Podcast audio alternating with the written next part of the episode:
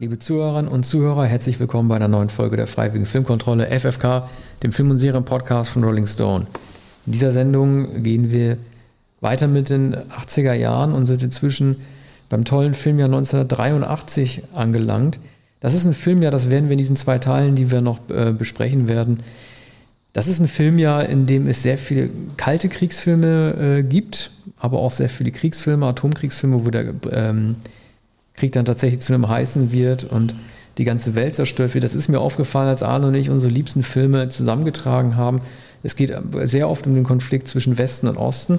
Aber wir fangen mal an mit einem eskapistischen Film, der auf einem ganz anderen Planeten spielt oder auf mehreren Planeten spielt, nämlich die Rückkehr der Jedi-Ritter und mit dieser Musik.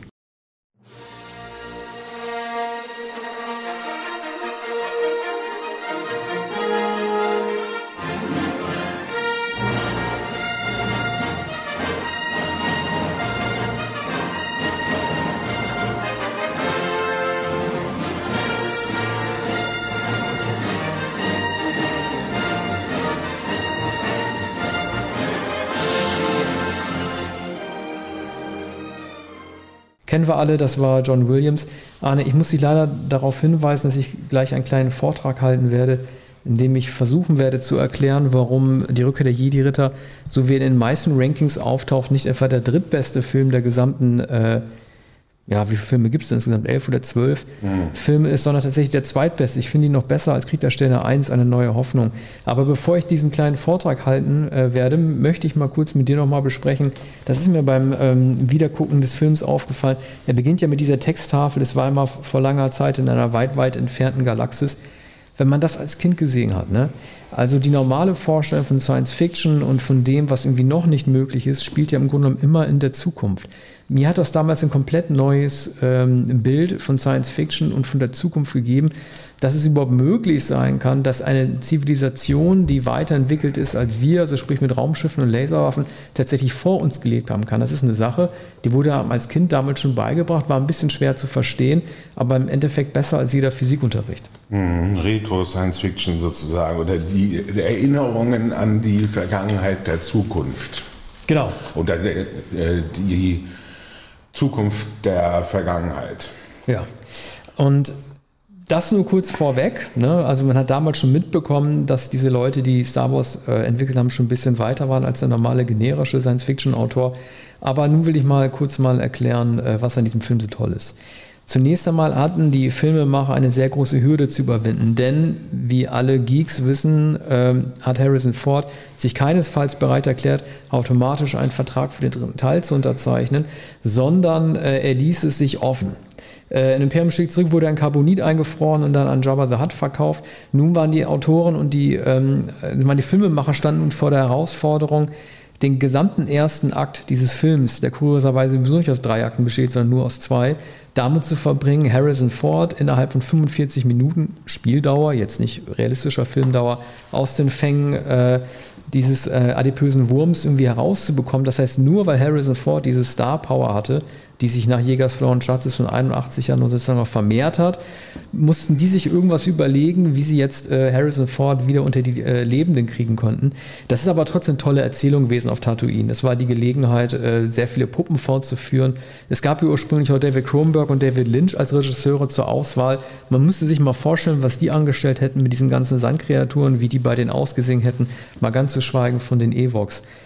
Es gibt ja äh, diese Vorbehalte über diesen Film, weil viele sagen, Stichwort Evox, Rückkehr der Jedi-Ritter sei ein Kinderfilm, äh, ein, ein Kinderpuppenfilm, gerade wegen der Teddybären und das sei etwas, was es in Teil 1 und Teil 2 noch nicht gegeben hätte. Mal ganz unabhängig davon, dass George Lucas selbstverständlich, wenn er die technischen Mittel gehabt hätte, äh, nicht umsonst hat er ja sich vor allem die Spielzeugrechte gesichert, anstatt die Einspielergebnisse, seine ersten beiden Filme auch so gemacht hätte und dieser Film zeigt doch Szenen, die in ihrer Brutalität über das hinausgehen, was Imperium schlägt zurück und Krieg der Sterne gemacht haben. Man sieht also eine Tänzerin, die derart schlecht tanzt, dass sie in den Keller geworfen wird, wo sie innerhalb von Sekunden gefressen wird. Es gibt einen Soldaten Jabbas, dem der Ranko in den Kopf beißt und in derart zerkaut, dass man nur noch die Klaue sieht. Und dann gibt es auch noch so einen herzhaften Hub. Der Rancor selber wird von einem runterfahrenden Gitter erledigt, das ihn durch den Nacken auf den Boden nagelt. Also das sind Sachen, die gab es sonst wirklich in überhaupt keinen Film zu sehen. Von daher kann man dieses Argument, das sei ein Kinderfilm, auch nicht wirklich gelten lassen. Ähm, ich möchte noch kurz auf ein paar andere Sachen zu sprechen kommen. Danke für deine Geduld, Arne. Ähm, dieser Film, ne? Also man sagt ja, also viele sind ja irgendwie nicht darüber, oder viele gehen ja nicht damit d'accord, dass Luke Skywalker irgendwie so ein ähm, äh, Schweiger geworden ist, dem man irgendwie die Reife, ein Jedi geworden zu sein, nicht, äh, nicht wirklich abnimmt. Man muss aber mal kurz einen Vergleich ziehen, gerade auch nochmal zum Thema Kinderfilm. Man muss mal an den ersten Star Wars-Film denken. Da gibt es da tatsächlich noch eine Szene, in der der Bauernsohn äh, auf seiner Farm so ganz gedankenversunken so ein Spielzeugmodell eines imperialen Raumschiffs nimmt, das durch die Lüfte gleiten lässt und dann auch so Wuschgeräusche, äh, Wuschgeräusche dabei macht. Also man muss auch hier nochmal sehen, halt irgendwie, er, war, er fing als Bauernsohn an und endete dann letzten Endes als stiller Schweiger. Also ich fand das im Grunde genommen schon in Ordnung. So, ich möchte nochmal kurz abschließend, gleich bist du nochmal dran, äh, auf die ganz großen Momente des Films zu sprechen kommen. Also zum einen ist der, äh, er hat vielleicht den größten Witz, den jeder Star Wars-Film überhaupt hat und er war noch nicht mal beabsichtigt. Vielleicht erinnerst du dich daran, am Anfang landet ja Darth Vader im äh, halbgebauten Todesstern und wird begrüßt von einem seiner Generäle und dann sagt er etwas zu ihm, ähm, was ich so noch gar nicht gehört habe und das erstaunlicherweise auch nie jemandem aufgefallen ist. Da sagt der General zu ihm, Lord Vader, was für eine freudige Überraschung und verzieht dabei keine Miene. Also wie kann denn jemand geglaubt haben, dass man das Vader glauben machen kann, dass man sich auf ihn freut? Mit diesem Terrorregime ist überhaupt nicht damit zu rechnen, dass man überhaupt Gnade erfährt. Aber, so, jetzt fange ich langsam ja, zu meinem also Ende. Arne, Arne, du siehst schon leicht genervt aus. Ich muss aber diese Gelegenheit nutzen, über diesen Film nochmal zu reden, weil wir es vielleicht sonst nie wieder tun. Äh, die großen Momente entstehen natürlich dadurch, weiß jeder, dass Darth Vader am Ende Luke Skywalker retten wird. Und ähm, es ist erstmals Filmemachern gelungen, Emotionen eines Antagonisten zu zeigen, obwohl man nur seinen Helden sieht. Man sieht nur die Lichtblitze, wie die reflektieren in seiner Maske. Ich glaube, das war auch ein Vorbild für Daft Punk, was sie später gemacht haben. Die haben ja auch versucht, sehr viel Emotion über die äh, spiegelnde Maske zu zeigen und es hat trotzdem funktioniert, obwohl man kein, Minen, äh, kein Minenspiel darunter erkennen kann. Also er wirkt derart lebendig unter der reflektierenden Maske, dass man das Gefühls hin und her, als es darum geht, ob sein Sohn sterben soll, in voller Linie bei ihm spürt. Und das ist eine ganz große Regiemeisterleistung, die ich danach eigentlich nur noch selten gesehen habe. Überhaupt, Vader hat für mich die größte Entwicklung in diesem gesamten Film. Er tötet nur eine einzige Person, nämlich den Imperator selber.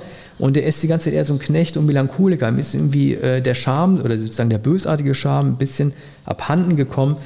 Ein Gedankenspiel wäre natürlich trotzdem, sich zu überlegen, äh, wenn es am Ende nicht mehr zur Versöhnung zwischen Sohn und Vater gekommen wäre, also Luke noch ein paar letzte Worte mit mir reden kann, sondern der letzte Auftritt Vaders daran bestanden hätte, wie er den Imperator diesen Strahlenschacht hinunterwirft, dann wäre der Eindruck entstanden oder hätte entstehen können, was ein reizvoller Gedanke ist, dass Vader das nur deshalb getan hat, weil er danach nämlich mit Luke die Galaxis beherrschen will und nicht Frieden mit ihm finden will, sondern einfach nur einen Konkurrenten aus dem Weg geschaltet hat, damit er mit Luke zusammen ein bösartiges Gespann bilden kann. Das ist natürlich jetzt nicht mehr entstanden, weil die beiden sich am Ende nochmal vertragen haben und er gesagt hat, ich habe dich äh, und, und die Schwester, ne, dich und Leia, ihr habt mich gerettet, alles wird gut.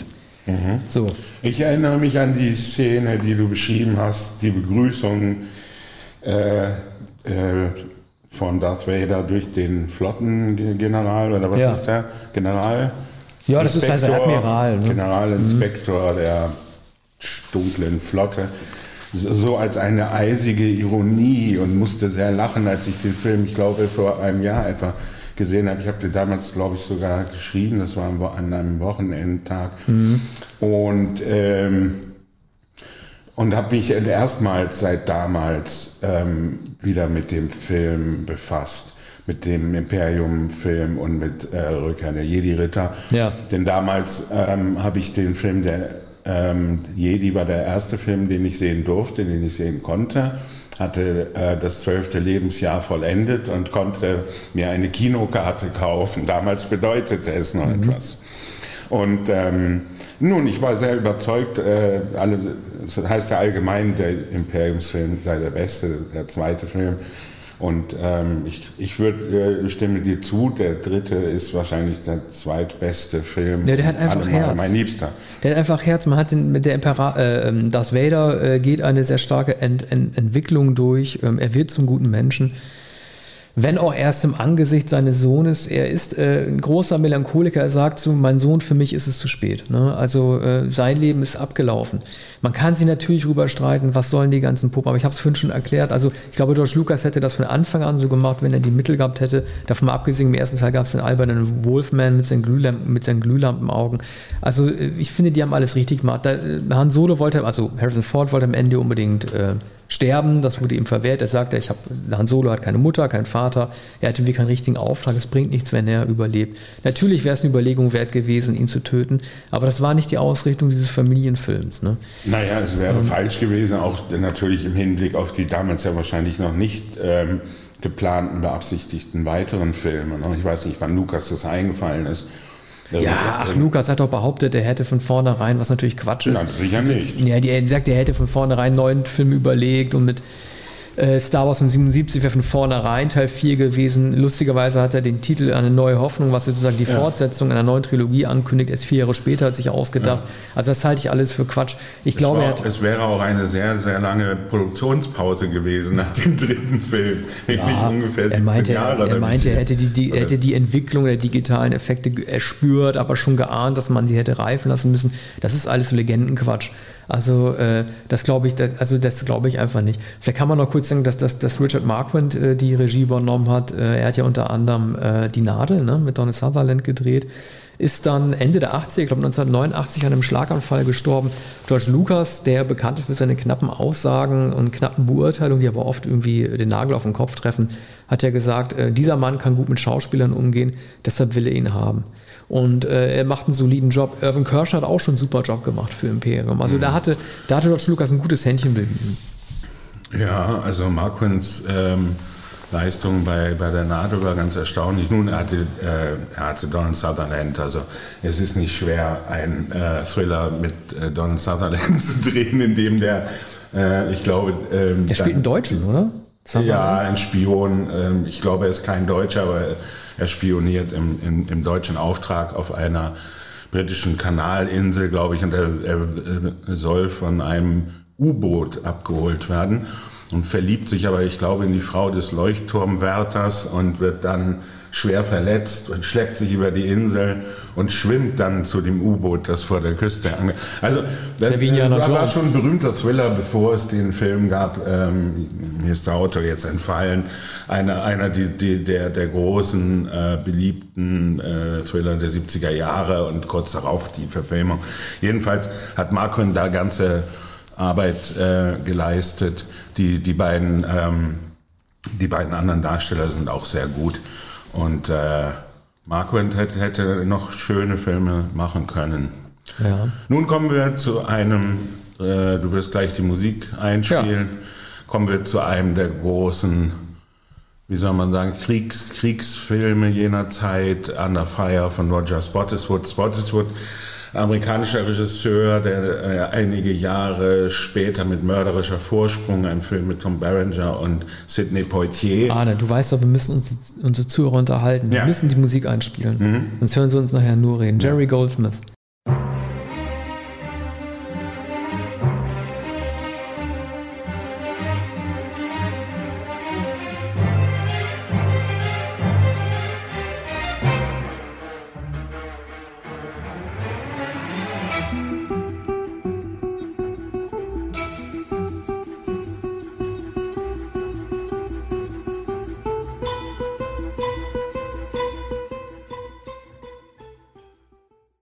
So, ich habe die unterbrochen, tut mir leid. Für, mach, mach bitte weiter. Ein erfahrener äh, Soundtrack, Musikkomponist.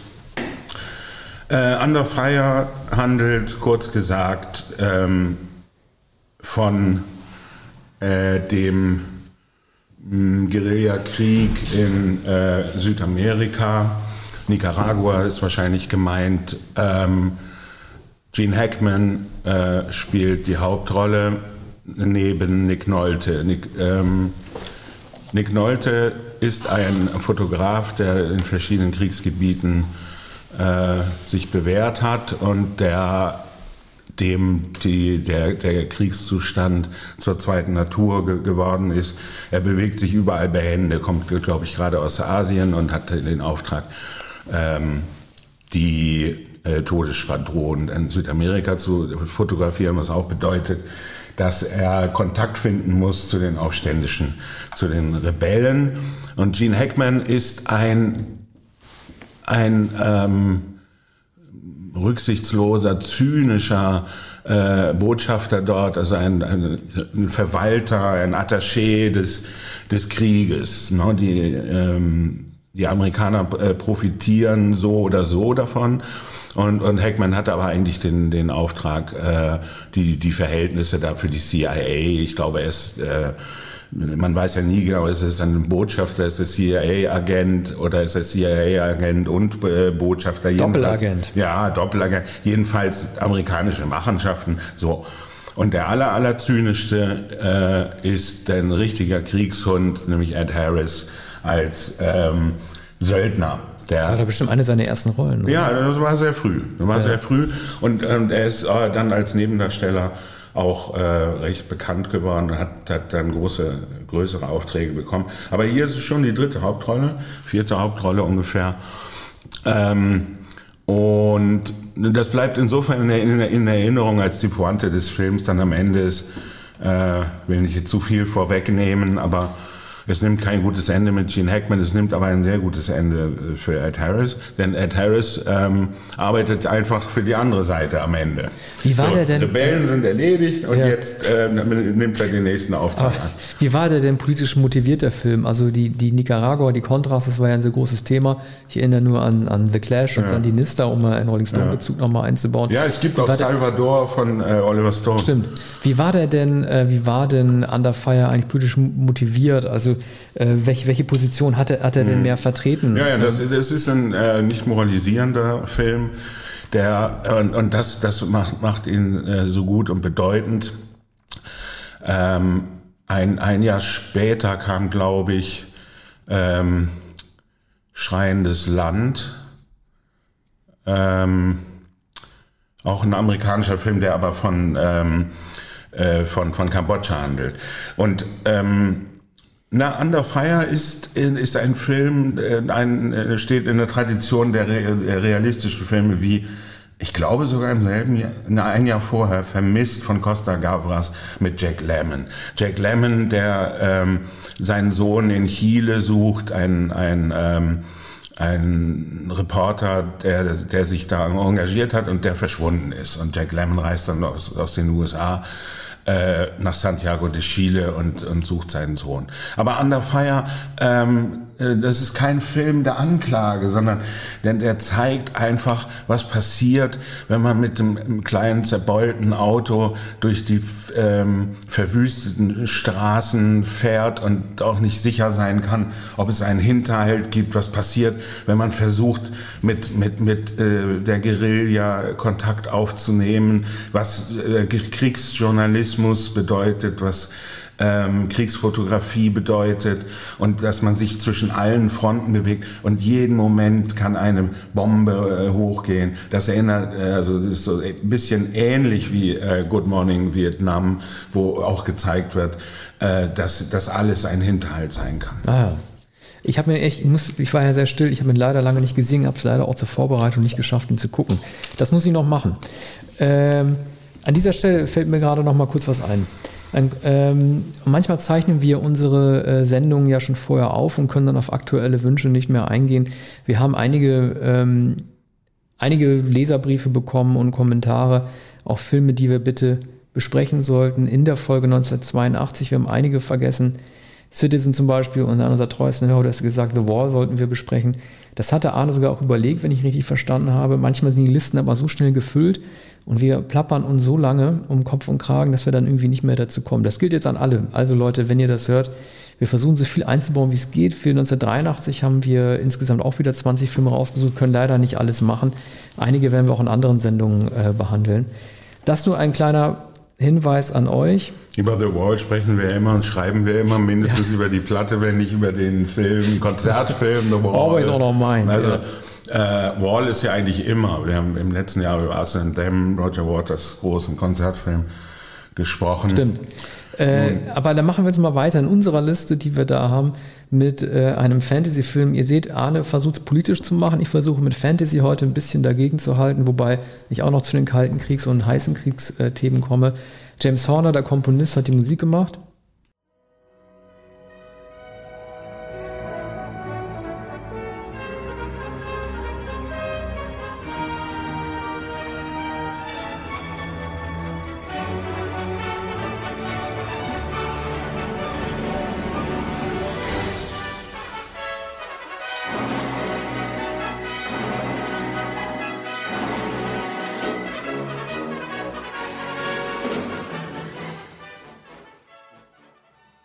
James Horner werden wir auch noch ein bisschen oder häufiger treffen. Der hatte 83 ein großes Jahr.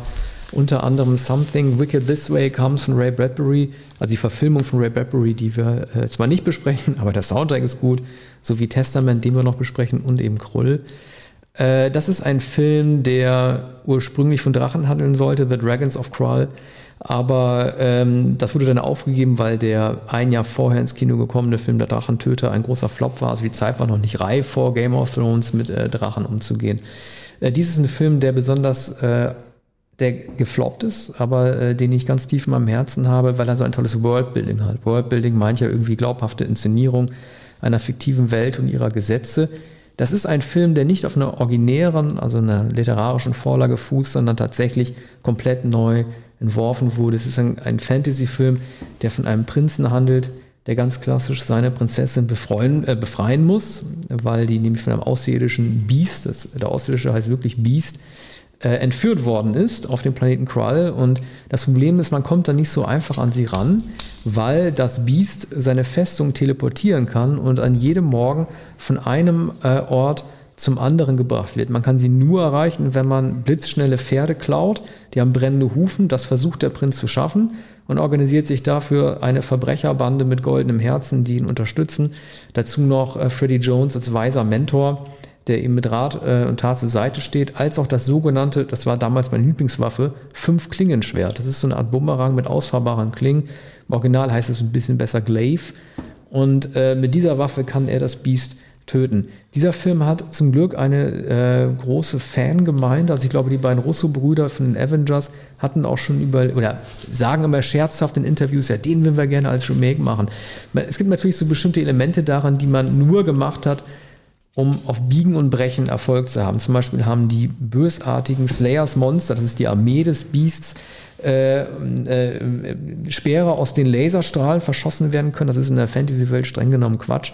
Aber das hat man halt gemacht, um Star Wars-Fans abzuholen. Peter Yates hat die Regie geführt. Ähm, der hat ja unter anderem gemacht Die Tiefe und Bullet. Ne, zwei sehr unterschiedliche Filme, gerade im Vergleich zu Krull. Nun weiß ich gar nicht, warum man dann ausgerechnet das angenommen hat. Mir gefällt das Worldbuilding. Ich finde, das Schloss sieht super aus. Das ist ein bisschen wie bei Escher mit so Brücken, die sich immer wieder im Kreis bewegen. Äh, die Sumpfszenen in den Pinewood-Studios sehen super aus. Also sowohl wie durch die Moosbrille fotografiert, als auch teilweise kubistisch. Also in diesem Film stimmt für mich alles. Er leidet halt teilweise darunter, dass du aufgrund der ähm, Spezialeffekte, visuelle Effekte gab es noch nichts, Probleme hattest, äh, Dinge gut und glaubwürdig aussehen zu lassen. Ah, und jetzt habe ich die schon wieder so zugedonnert mit den ganzen Sachen. Ja, und ähm, über Cry wusste ich bisher nichts. Ähm, Aber Peter Yates, der ist dir ein Begriff. Peter Yates, selbstverständlich. Mhm. Wie könnte man die Tiefe vergessen? Natürlich die Autojagd in Bullet, ja. Ja. aber äh, die Tiefe aus anderen Gründen auch mit Nick Nolte und mit Jacqueline Bisset. Also äh, das war auch ein sehr großer Erfolg, ich glaube 1976 oder 77. Mhm. Ähm, profitiert auch etwas von, vom Erfolg des, des äh, Weißen Hais. Aber war ja auch Peter Benchley, ein Abenteuer, ne? ein Taucher, Abenteuer. Gleiche Literaturvorlage. Peter Benchley hat ja, äh, ah, ja. die Tiefe auch geschrieben. Ja. Ne? Also, also Benchleys zweiter Roman wahrscheinlich. Ne? Äh, Denke ich, ja. also falls Jaws das Debüt war. Ja, ja, hm. ja ähm, Du bist ja auch ein Swashbuckler-Fan, Arne, ne? Ja.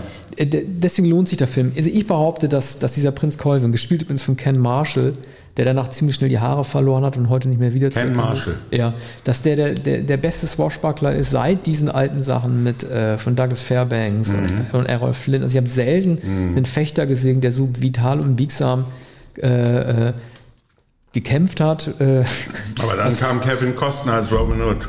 Ja, aber der ist ja zum Beispiel, der, der war ja kein Fechter. Ja. Also das war zwar ein Schwertkämpfer und ein Bogenschütze, ne? ja. Äh, aber der war halt, der war halt nicht irgendwie, der, der war schon fast, fast wie Fred Astaire, dieser Ken Marshall.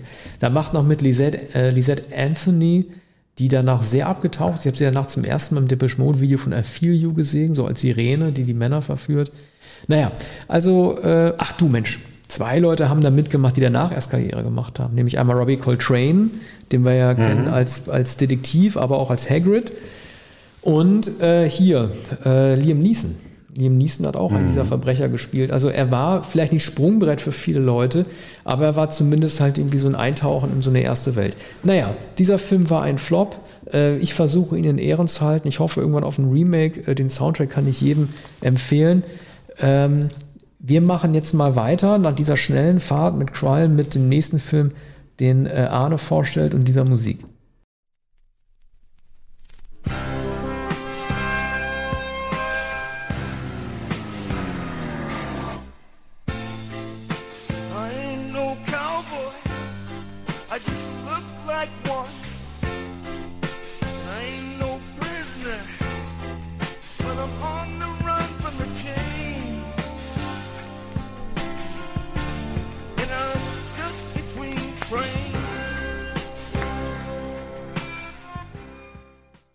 Ja, das war ähm, aus The King of Comedy von Martin Scorsese. Über diesen Film werden wir sicherlich ein bisschen länger reden, weil der uns beiden viel bedeutet. Ich stelle trotzdem folgende Behauptung in den Raum, Arne. Ich finde De Niro einfach nicht lustig. Natürlich spielt er, spielt er jetzt jemanden, der nur bemüht, lustig zu sein, der sich bemüht, lustig zu sein und deshalb nicht lustig ist. Aber ich finde ihn auch tatsächlich als, ja, ich finde ihn auch tatsächlich als, als, als, als bemühten Comedy-Darsteller, der unfreiwillig lustig sein kann, ja. nicht lustig. Und ich glaube, das ist verfehlt, ja. weil man soll trotzdem über ihn lachen, weil er so ein trauriger Eule ja, ist. ist äh, er spielt einen dicklichen, unlustigen Mann mit ähm, Schnäuzer.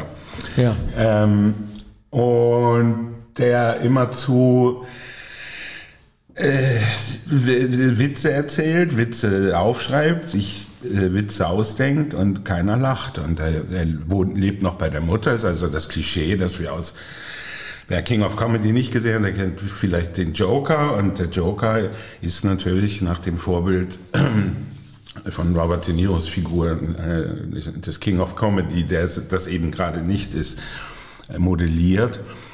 Ähm, ja, das ist ein, ein trauriger Mann, der sich selbst ungeheuer witzig findet und der es dann nicht erträgt. Also er eifert einem Talkshow, Late-Night-Show-Moderator nach, der von Jerry Lewis gespielt wird. Das ist das, äh, das ist der Clou und der Coup des Films von Martin Scorsese.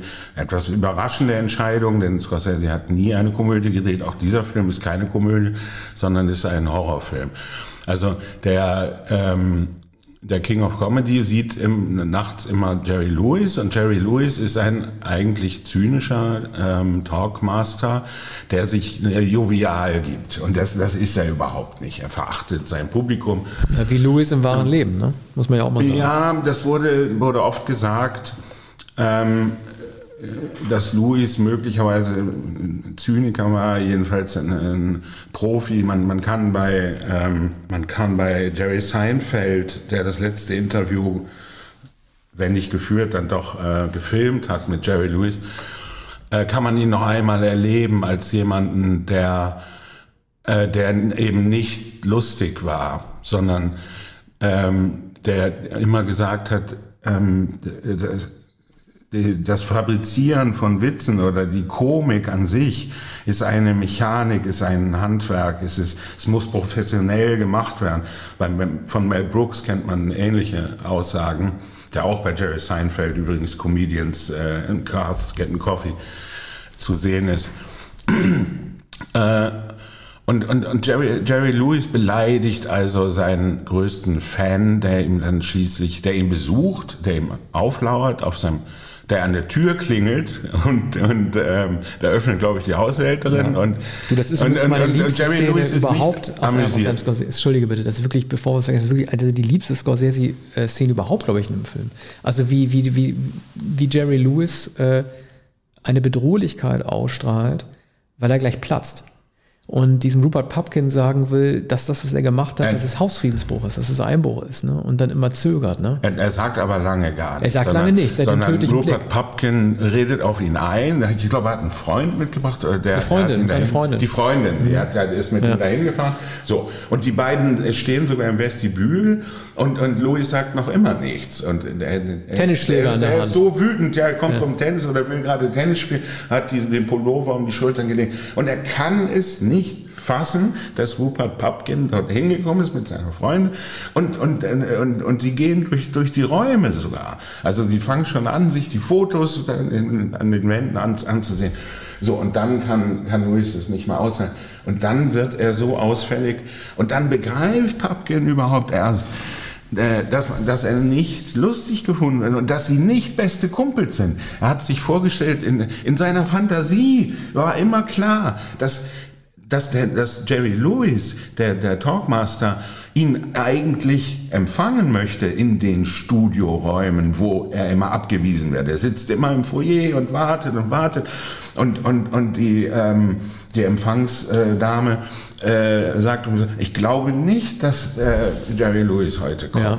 Und ach, macht nichts, ich bleibe hier sitzen. und er sitzt stundenlang und am nächsten Tag kommt er wieder und sagt, der möchte mich bestimmt treffen. Und dann kommt die Managerin oder die, Studio, ähm, ähm, äh, Studiomanagerin und die spricht dann immerhin mit ihm. Ich glaube nicht, dass, äh, dass wir ihre Karte brauchen. Ja. Also bitte verstehen Sie, es werden so viele Witze eingereicht.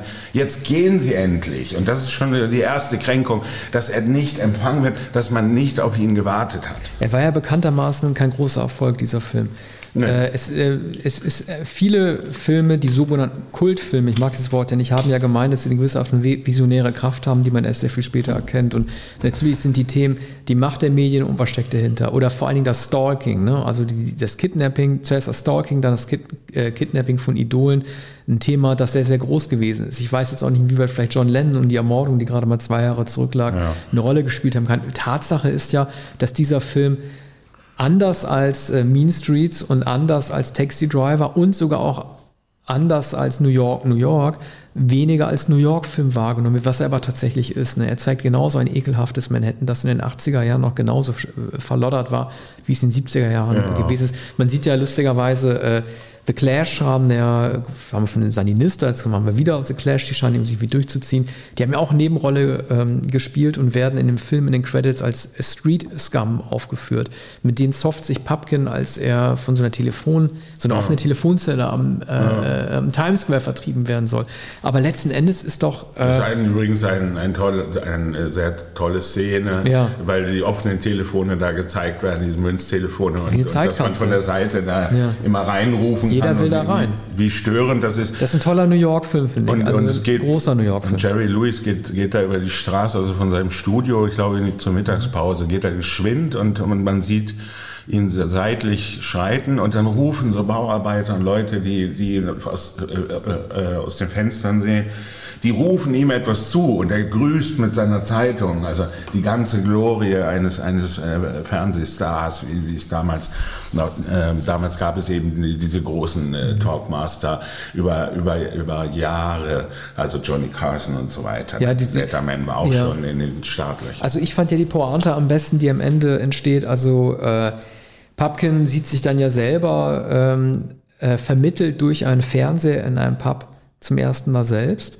Und das ist tatsächlich der einzige Moment, in dem seine Witze auch zünden. Als er dann auf die Bühne kommt und dann ein paar äh, Jokes lo, äh, loslässt als Stand-up-Comedian, sind die Witze tatsächlich zum ersten Mal gut. Und ich glaube, das ist, das ist ein Kommentar äh, zu zeigen, dass unsere Wahrnehmung uns täuschen kann, aber teilweise auch stimmt, wenn wir Stars vermittelt eben über den Fernseher sehen, dass es einen Unterschied macht, wenn man Situationskomik im Alltagsleben sieht oder wenn man tatsächlich seinen großen Auftritt auf großer Bühne bekommt, dann hat man vielleicht auch eine andere Strahlkraft. Also ich bin mir nicht hundertprozentig sicher, was Scorsese damit sagen wollte, ob wir einfach damit darauf reinfallen sollen, dass der Fernsehstar der größte Star ist oder ob Rupert Pupkin tatsächlich nochmal seinen großen Moment erhält und er, obwohl er so viele Flachwitze macht, auch einmal wirkliche Jokes abreißen kann. Naja, also Pupkin, ich glaube, man, man ähm, könnte ihn am ehesten beschreiben als pomadig und ähm, äh, schmierig und sich anbiedernd. Und ähm, De Niros innere Entwicklung oder Scorseses Absicht war wahrscheinlich zu zeigen, dass in dem Moment, da sie ähm, Louis entführen, also er und seine Freundin äh, Sandra Bernhardt heißt sie, glaube ich, oder Ja. die Schauspieler, ähm, die entführen Louis, sie knebeln ihn, sie fesseln ihn und äh, das ist natürlich Kapitalverbrechen und sie wissen, ähm, was sie da tun und sie werden ihn freilassen, natürlich, aber sie haben nur den einen Moment und, und, und Papkin strahlt dann am Ende. Ne? Also er ist eigentlich so schmierig geblieben und, und er ist so ein halbseidener äh, kleiner Vertreter von Witzen. Aber äh, das, das Charisma kommt dadurch, dass er wirklich durch diese Erpressung, wir, geben euch Jerry Lewis zurück, wenn ich ins Fernsehen komme, dass er einmal dieser Showman ist.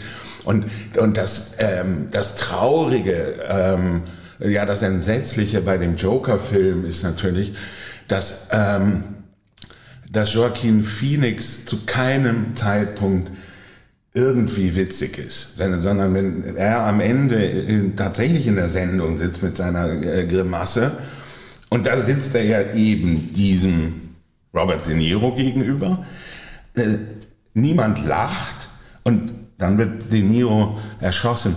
Und das ist ein, ein, ein, ein grausamer und, und zynischer Film. Ne?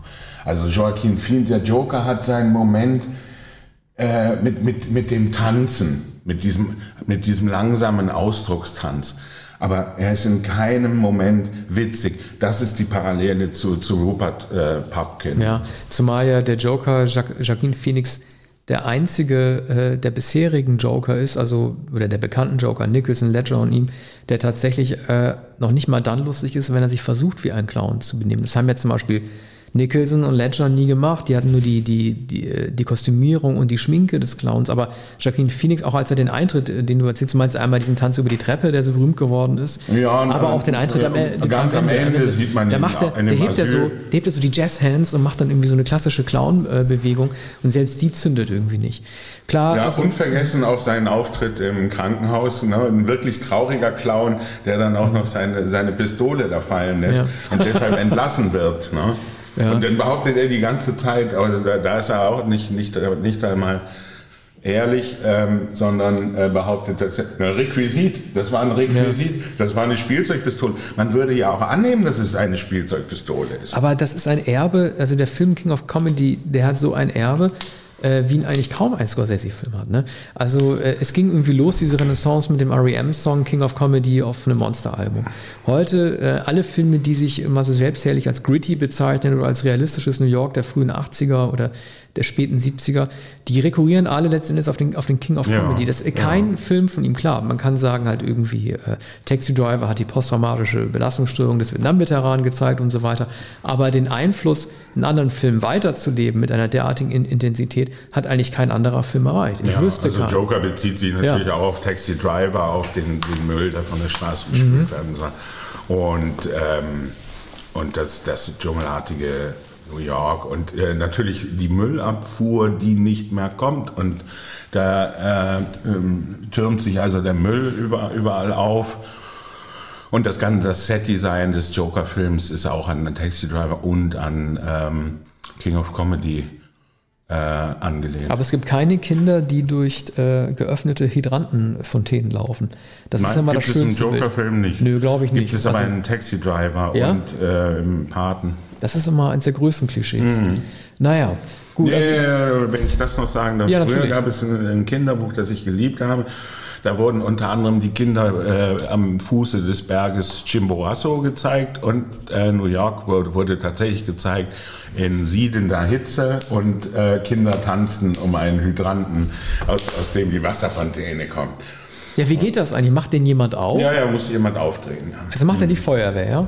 Muss, müsste die Feuerwehr die Polizei machen. ja. Also ich dachte mal- Wahrscheinlich ich hat die dachte mal- Feuerwehr den Schlüssel. Ich dachte mal früher, das wäre irgendwie so, so, so eine Slum-Kriminalität, dass die einfach das Ding aufbrechen und dann spritzt das halt und die nutzen das aus. M- Möglicherweise, möglicherweise. Aber ja, oder es kommt ein Klempner aus der Nachbarschaft und öffnet einfach Ja, die. setzt den äh, Nimbus-Schlüssel ne? an. Da geht ja viel Wasser verloren, wenn, wenn da äh, stundenlang das Wasser sprüht. Ja, eine herrliche Kindheitserinnerung, ebenso äh, wie der Film King of Comedy, den ich äh, zum ersten Mal, glaube ich, zwei Jahre später, also 1984 erst gesehen habe. Und ähm, äh, da, damals konnte ich es gar nicht fassen, dass äh, Robert De Niro diese Rolle spielt, dass Jerry Lewis diese Rolle spielt, dass Martin Scorsese den Film inszeniert hat. Ja, Lewis hat sich ja distanziert von dem Film. Ne? Also er hat ja Making-ofs nicht mehr, er, mhm. er, hatte, er stand für Interviews nicht mehr bereit, für Making-ofs nicht. Ich verstehe das nicht. Ne? Also im Grunde genommen durfte er seit langer Zeit mal jemanden spielen, der nicht lustig ist. Ja. Aber er hat ja immer darunter gelitten, darüber hatten wir ja auch schon gesprochen, dass er für seine ernsten Filme ja nicht ernst genommen wurde. Ne? Ja, und ich glaube, drei Jahre vorher hat er den Film immer wieder die Dachdecker oder so gedreht. Ich weiß es nicht mehr. Das war der Tiefpunkt seiner Karriere. Ich er hat dann noch aufgehört, überhaupt noch ja. Filme zu drehen, zu inszenieren auch, und zu okay. produzieren. Das hat er mhm. alles gemacht. So, nächste Runde. Und nun? Äh, ja, jetzt machen wir Musik von Lalo Schifrin.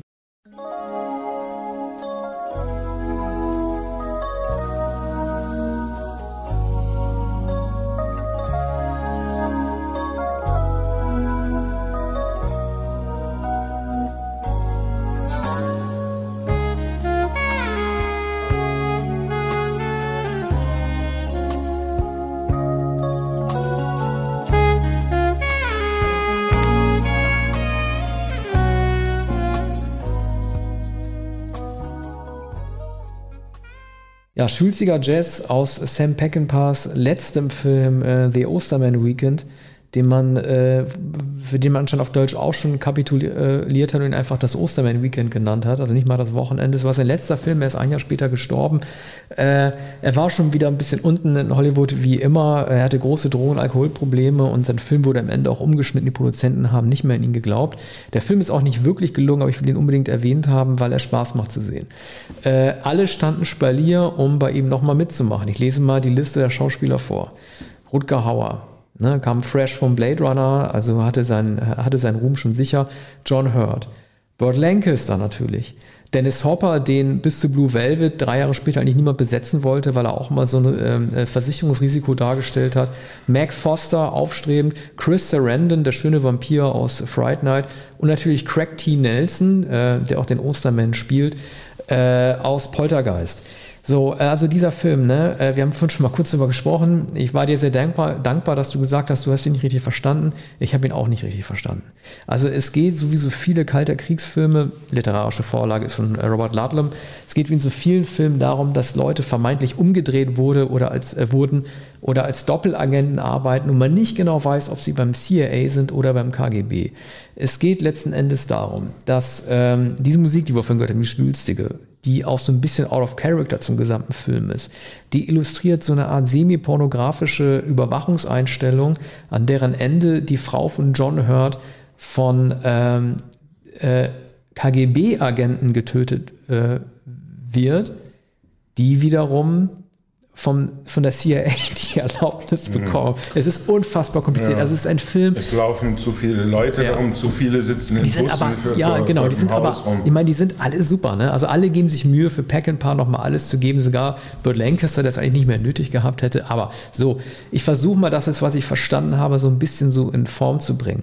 John Hurt will diese Ermordung rächen weil er rauskriegt, dass CIA den äh, KGB, also dem KGB die Erlaubnis erteilt hat, in Amerika jemanden zu töten und will dafür äh, die vermeintlichen Drahtzieher, zu denen unter anderem Osterman gehören und Dennis Hopper und Chris Sarandon, in einem Haus stellen, in dem er sie, in dem er sie dort überwachen lässt mit, mit seiner super Überwachungsvideo- und Tonaufnahme und engagiert außerdem Rutger Hauer, der einen Journalisten spielt, der mit er herausbekommt, äh, oder das offenbar machen kann, dass diese Leute tatsächlich für den KGB arbeiten. Am Ende stellt sich heraus, sie wollen nicht mehr machen, als die Steuer zu hinterziehen, aber dann wurde er sozusagen doppelt betrogen. Es ist unfassbar mhm. kompliziert.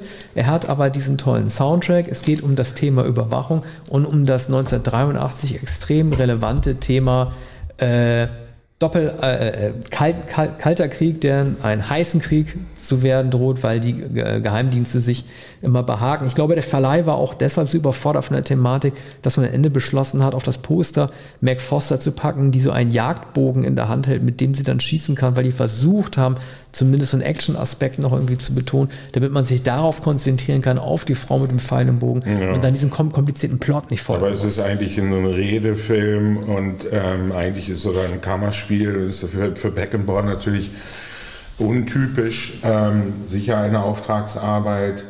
Ähm, er, war froh, noch Aufträge zu bekommen, denn er war sehr unzuverlässig schon in den 70er Jahren äh, es gab Schwierigkeiten äh, spätestens bei Convoy. Das war der letzte Film davor, oder? Äh, oder hat er dazwischen ja, möglicherweise. Das war 77, mhm. 78, 78 kam Convoy in mhm. die Kinos. Und den Film hätte man ihm beinahe weg, weggenommen. Und äh, man sieht auch Fotos, dass er da eine, eine Ampulle oder so eine eine, einen kleinen Talis, Talis, äh, metallenen Talisman um den Hals trägt. Das war seine Kokainampulle. Also er hat, ist offen mit, äh, mit dem Kokain da herumgelaufen. Und es war wohl Chris Christoffersen, der ihn gerettet hat. Äh, hätte, hätte Ach so, das war Convoy noch, ja? Also Convoy. nicht äh, ja, äh, Convoy. Ja, mh, okay. Das war schon bei Convoy. Und mhm. bei, bei Convoy wurde äh, gedroht, ihm den Film zu entziehen. Und Chris Christoffersen, möglicherweise eine McGraw, na, Eli McGraw wahrscheinlich eher nicht, aber Chris Christophen hat sich sehr für ihn verwendet, denn ähm, der war schon unzuverlässig. Sieht man den Film nicht an, der natürlich Vorbild war für all diese späteren Highway-Filme. Aber Osterman eigentlich kein Material für ihn, auch kein Material für Burt Lancaster, der freilich da, ähm, der hatte gerade Atlantic City, USA von Louis Malle gespielt und ähm, eine sehr große Rolle, für die er, glaube ich, äh, für einen Oscar nominiert wurde. Äh, aber im Osterman ist er ungefähr so verloren wie in Airport 70. 13 Jahre zuvor. Ja, aber wie stellt man so eine Besetzung zusammen? Also ich frage mich immer, ja, also die Streit, ja, ja, aber ich meine, wen sie bekommen konnten. Ja, aber ich meine, also Packeter muss ja, muss ja Strahlkraft gehabt haben. Also auf der einen Seite war er berüchtigt für seine, für seine komplizierte Regie, also die vielen Streitereien. Andererseits hat er aber auch immer seine Schauspieler vor dem Produzenten verteidigt, weil er halt gegen die Produzenten war. Das heißt, er ist jemand, der zumindest versucht hat, auch seine Schnittversion durchzuschmuggeln. Aber nun weiß ich nicht, ne? man kann sich gesagt haben, hey, Jetzt haben wir ja Rutger Hauer aus Blade Runner und Craig T. Nelson aus Poltergeist, zwei halbwegs junge. Paaren wir die einfach mit einem Charaktertypen wie John Hurt und der alten Legende Burt Lancaster. Also es ist, es ist wirklich eine der verrücktesten Besetzungen, ja. die man im ganzen Jahrzehnt überhaupt sehen konnte. Und dann noch Dennis Hopper dazu. Also sie hatten, ja, sie hatten, entschuldige, ja. sie hatten den Poltergeist, sie hatten den Elefantenmenschen und sie hatten den Replikanten aus Blade. Ja. das ist irre. Und dann spielt auch noch Craig T. Nelson halt jemand, der super gut Judo kann und dann auch so, so eine verrückte Schlägerei dann anstellt mit Rutger Hauer. Zuschauer. Mhm. Also ich frage mich immer, wie Peckinpah und Dennis Hopper wohl miteinander klargekommen sind. Ich habe, ja die, die, ich habe ja das Gefühl, Hopper war ja super dankbar, dass er von Lynch dann für Blue Velvet engagiert wurde. Er war auch nicht erste Wahl. Wurde aber auch mit der Oscar-Nominierung belohnt. Ich, ich, ich, kann, ich, kann, mir gut vorstellen, dass das Hopper da sehr kleine Brötchen gebacken hat und oft auch die Klappe gehalten hat. Also sonst hätte er, glaube ich, gegen Peckinpah da auch keine Sache. Ja, der Film war ihm ja vollkommen egal. ja. Also ihm waren ja alle Filme egal. Also sogar bei Giant hat er schon gesagt, äh, mir war alles gleichgültig, nur nicht äh, James Dean. Und ich, ich glaube, er sagt, äh, mit James Dean habe ich, hab ich immer gegen den Weidezaun gepinkelt. Das war das Schönste an Giganten. Mhm. Ja, gut, dann haben wir das Osterman. So viel dazu. Ne? Und wozu Aber, kommen wir ja, jetzt? Jetzt kommen wir wahrscheinlich zu meinem Lieblingsfilm. Das wollte ich auch gerade sagen. Und er hat ein paar Gemeinsamkeiten mit äh, anderen. Äh, ah, nee, ja, ja. Also wir haben jetzt The hier Big sowas Chill? ein bisschen, genau. Wir machen nämlich Big Chill, aber erstmal so ein schönes Rock'n'Roll-Stück. Los geht's.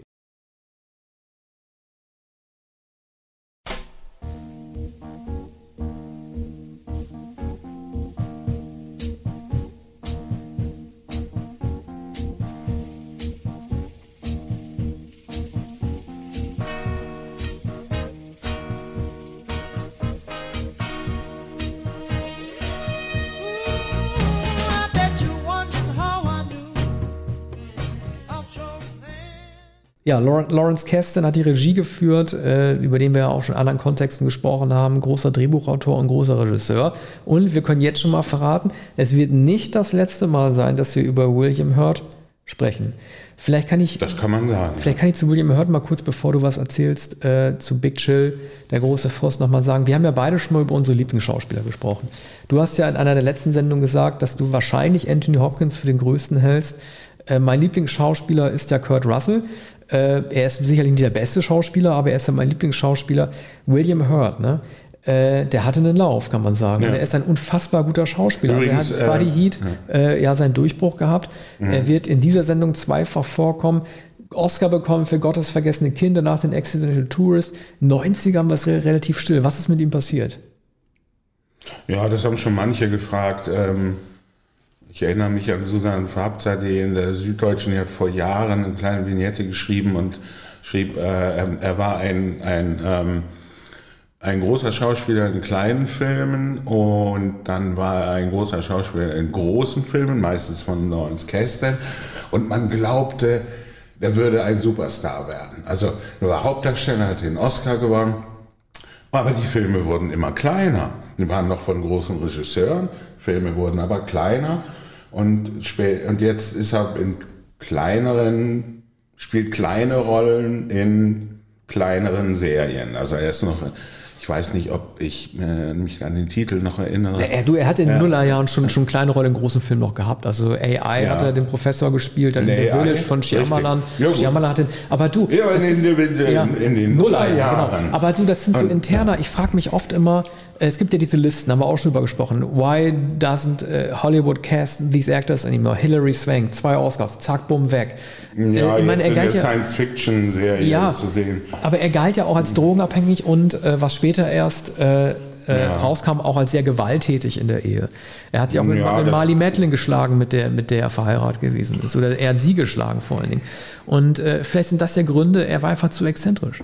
Aber das sind nur Spekulationen. Aber es muss ja einen Grund haben, warum so ein Top-Schauspieler dann irgendwann nicht mehr zu, zu ja, Rande kommt. Sicher ein, ein schwieriger Mann.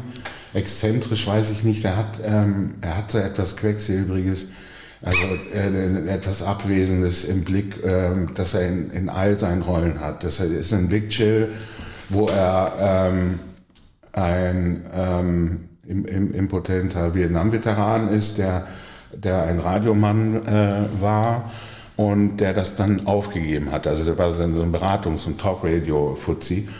Und das wollte er nicht mehr machen und er wurde dann einfach zu einem ähm, zum Drogenverkäufer, zu einem Dealer, der im Sportwagen herumfährt. Äh, also ein ganz desillusionierter, bitterer Mann. Und ähm, wir sprechen nachher über ähm, einen Film, der im selben Jahr zu sehen, im Gorky Park. Äh, da spielt er die Hauptrolle. In Big Chill äh, ist er im Ensemble mit Kevin Klein, mit Tom Berenger und äh, Glenn Close unter anderem. Äh, die alle später sehr, sehr berühmt wurden. Kevin Klein äh, ist wahrscheinlich eher das alter Ego Lawrence Kastens. Ähm, der hat hier die zentrale Rolle als William Hurt. Seltsamerweise hat Kasten dann äh, in den folgenden Filmen William Hurt mehr eingesetzt als äh, Kevin Klein, den er dann später noch in den 90er Jahren in, in, äh, in Paris-Film äh, auch wieder eingesetzt hat. Das sind die, die beiden großen Schauspieler.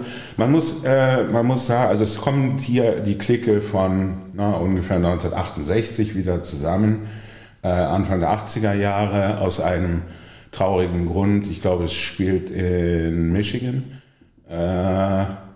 Also sie kommen eigentlich aus Michigan. Sie haben die Universität von Michigan ähm, besucht und äh, Kevin Klein und Glenn Close sind äh, verheiratet, haben ein großes Sport, äh, Sportschuhunternehmen, kleines zu Geld gekommen. Und es ist ähm, ihr bester Freund, das Enfant terrible dieses ähm, Universitätssprengels, äh, hat, hat sich das Leben genommen. Der wohnt auf dem Grundstück äh, der, der Kleins äh, etwas entfernt von, von dem großen Haus der, des Ehepaars und ähm, hat sich die Pulsadern aufgeschnitten und jetzt ist also die Trauerzeremonie. Herausgeschnitten aus dem Film, Kevin ja, Costner. Kevin Costner spielt, spielte diesen Son ehemals sonnigen Menschen, der die Clique zusammengehalten hat und sich dann aber selbst nicht mehr helfen konnte. Er hatte ein, ein großes Stipendium, das er dann nicht angenommen hat, hat sich vollkommen zurückgezogen.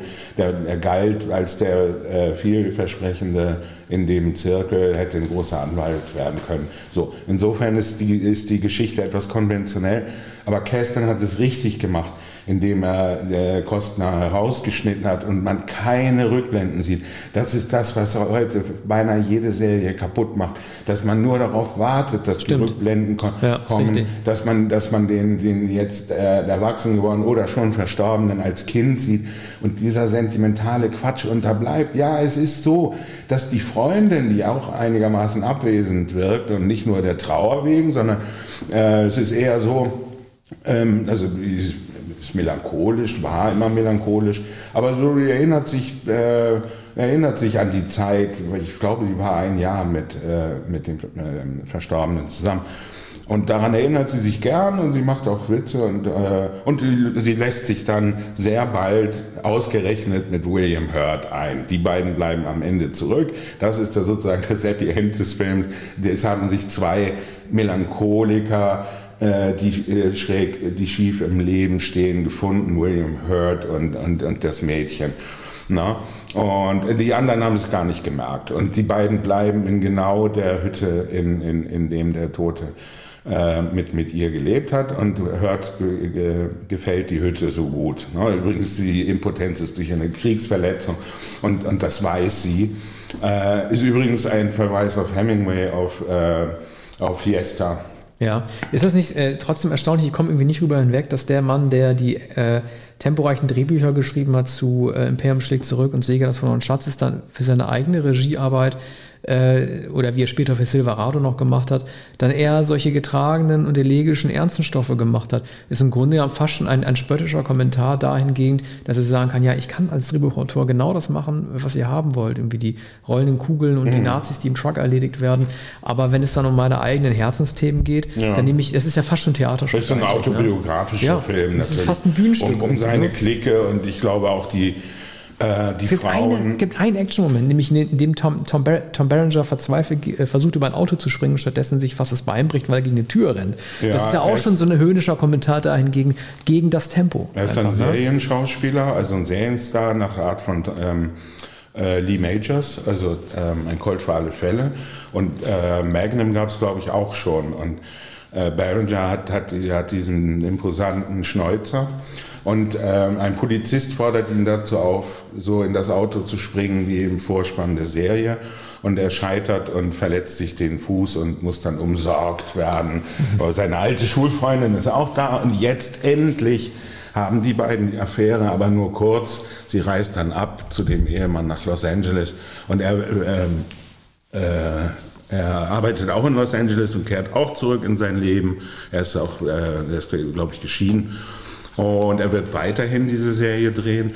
Und ähm, der Film handelt davon, dass alle sich an diese alte Zeit erinnern, dass alle Freunde geblieben sind, aber dass es immer auch Konflikte gab und die oder die Konflikte, über die man nie gesprochen hat. Jeff Goldblum etwa ist ein Sport, äh, ein, ein Gesellschafts-, ein Klatschreporter. Äh, das bricht jetzt alles auf an diesem Wochenende auf dem Grundstück. Also es sind es sind, glaube ich, äh, zweieinhalb Tage. Zweieinhalb Tage, an, ähm, an denen noch einmal rekapituliert wird, was diese Freundschaft bedeutet in unterschiedlichen Konstellationen in der Küche, man kocht zusammen, man sitzt im Wohnzimmer, es wird eine Kamera eingeschaltet, jeder äußert sich ähm, äh, vor, der, äh, vor der Kamera zu sich selbst und äh, der eindrucksvoll, wie William Hurt äh, sein Leben erklärt. Und also es ist eine, eine, eine Selbstvergewisserung dieser mittlerweile 35-Jährigen, etwa 35-Jährigen, die es sozusagen nahezu alle zu etwas gebracht haben. William Hurt ist äh, die Ausnahme, das ist mhm. der Außenseiter.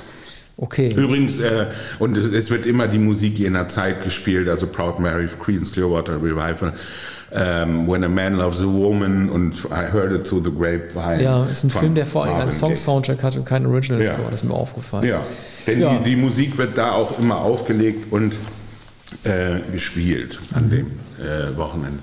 Gut, äh, machen wir weiter mit äh, einem äh, mit äh, Film Nummer 4, beziehungsweise Nummer 4 äh, in Klammern 5, weil ich mache heute 6, aber diese beiden folgenden mache ich als Double Feature, weil sie beide ähnlich sind. Es geht um äh, den Atomkrieg. Und zwar fangen wir an hiermit.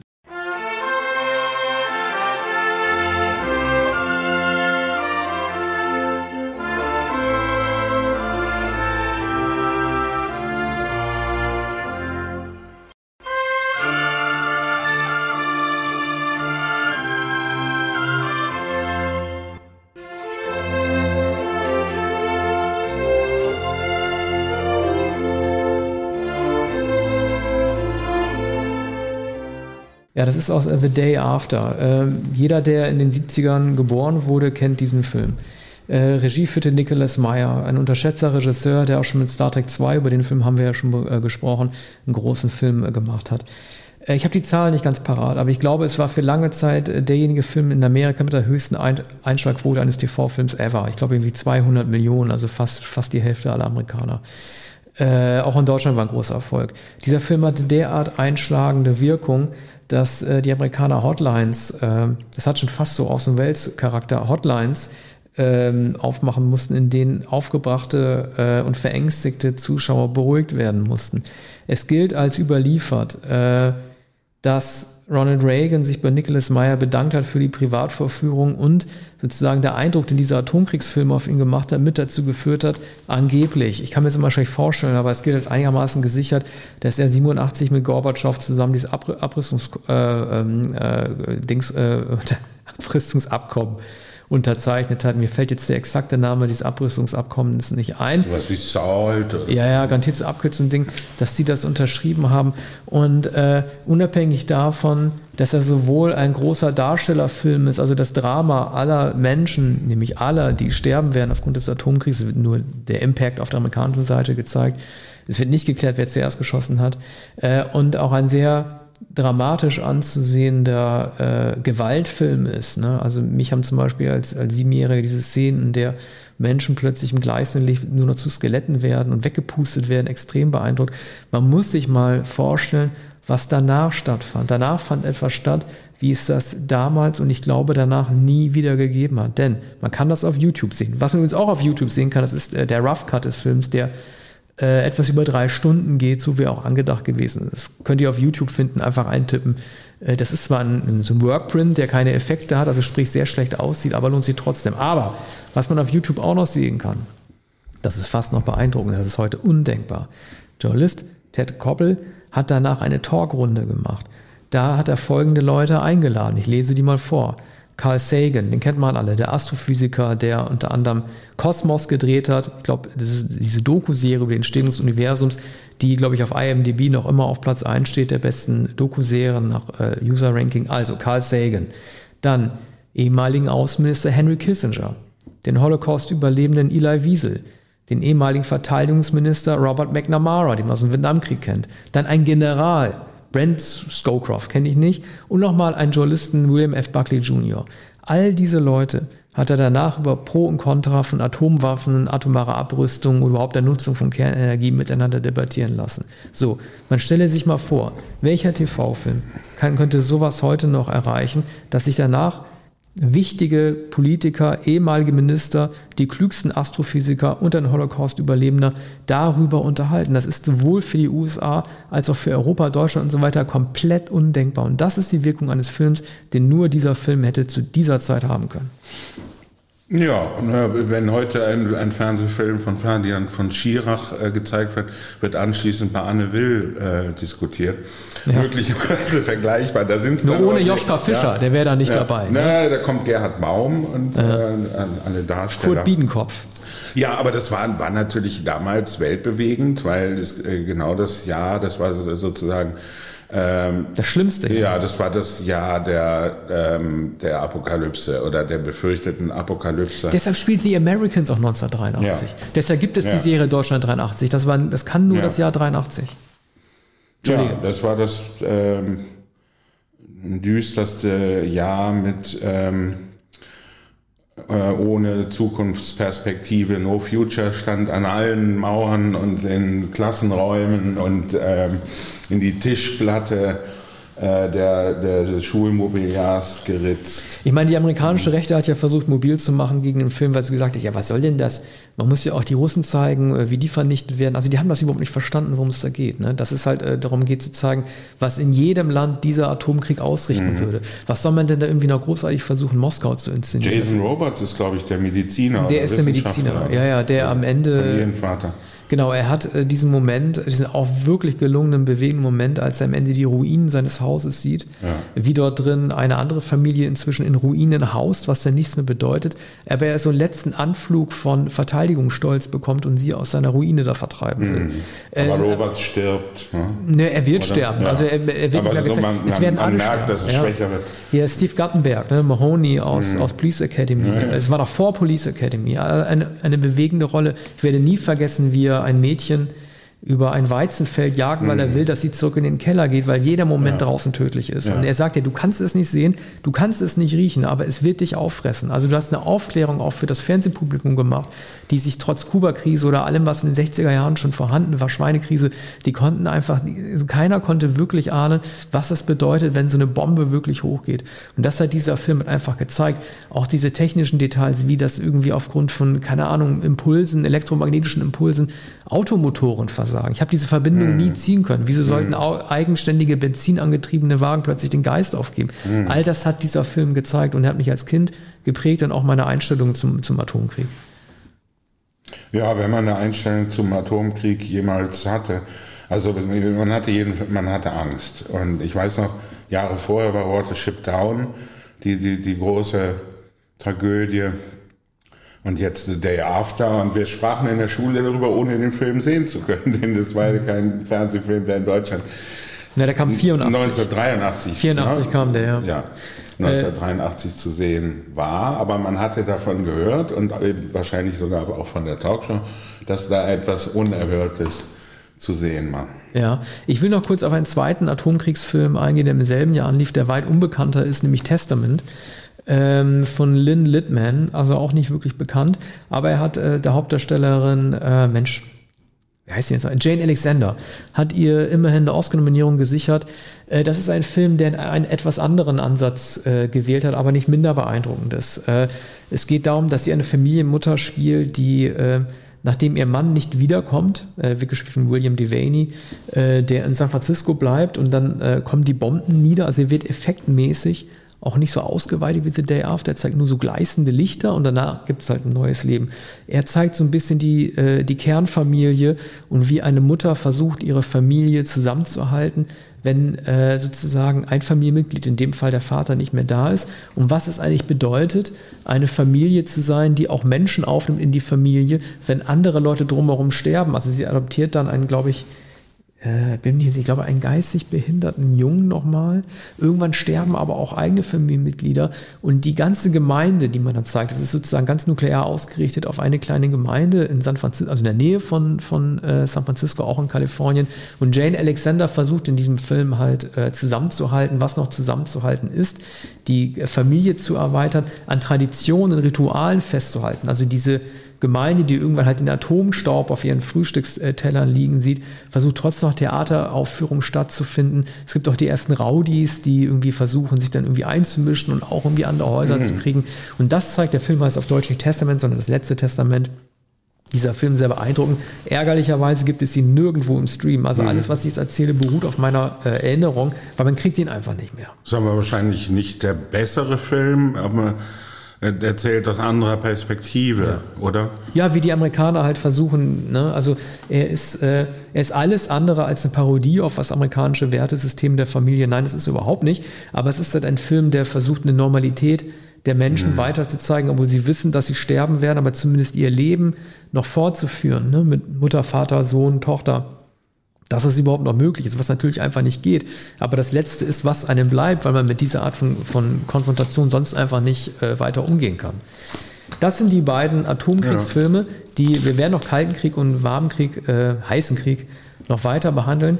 Jetzt machen wir äh, mal weiter mit einem etwas optimistischeren äh, Ton und einem Lied, das leider jeder kennt, äh, weil es ein Ohrwurm geworden ist, nämlich Flashdance.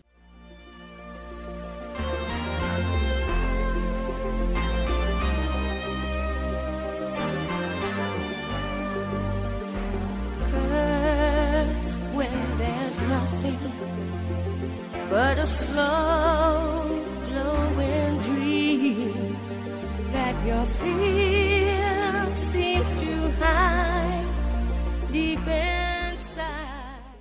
Ja, Oh ja, also Ohrwurm ist ja fast zu wenig gesagt. ja. Von Giorgio. Moroder geschrieben.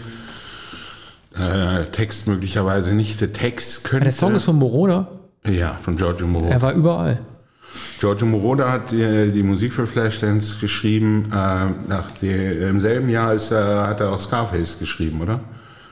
Nee, äh, du meinst Hat- den Soundtrack? Ja, ja, klar, ist auch 83. Ja, Über den reden wir ja gleich. Scarface. Mhm, ja, ja. Ähm, Flashdance. Ähm, wer damals gelebt hat und Jugendlicher war, der wird nie vergessen, wie ähm, die, die ersten Szenen Sonnenaufgang über Pittsburgh und eine Frau unter einer Schweißermaske und äh, wie die Funken sprühen.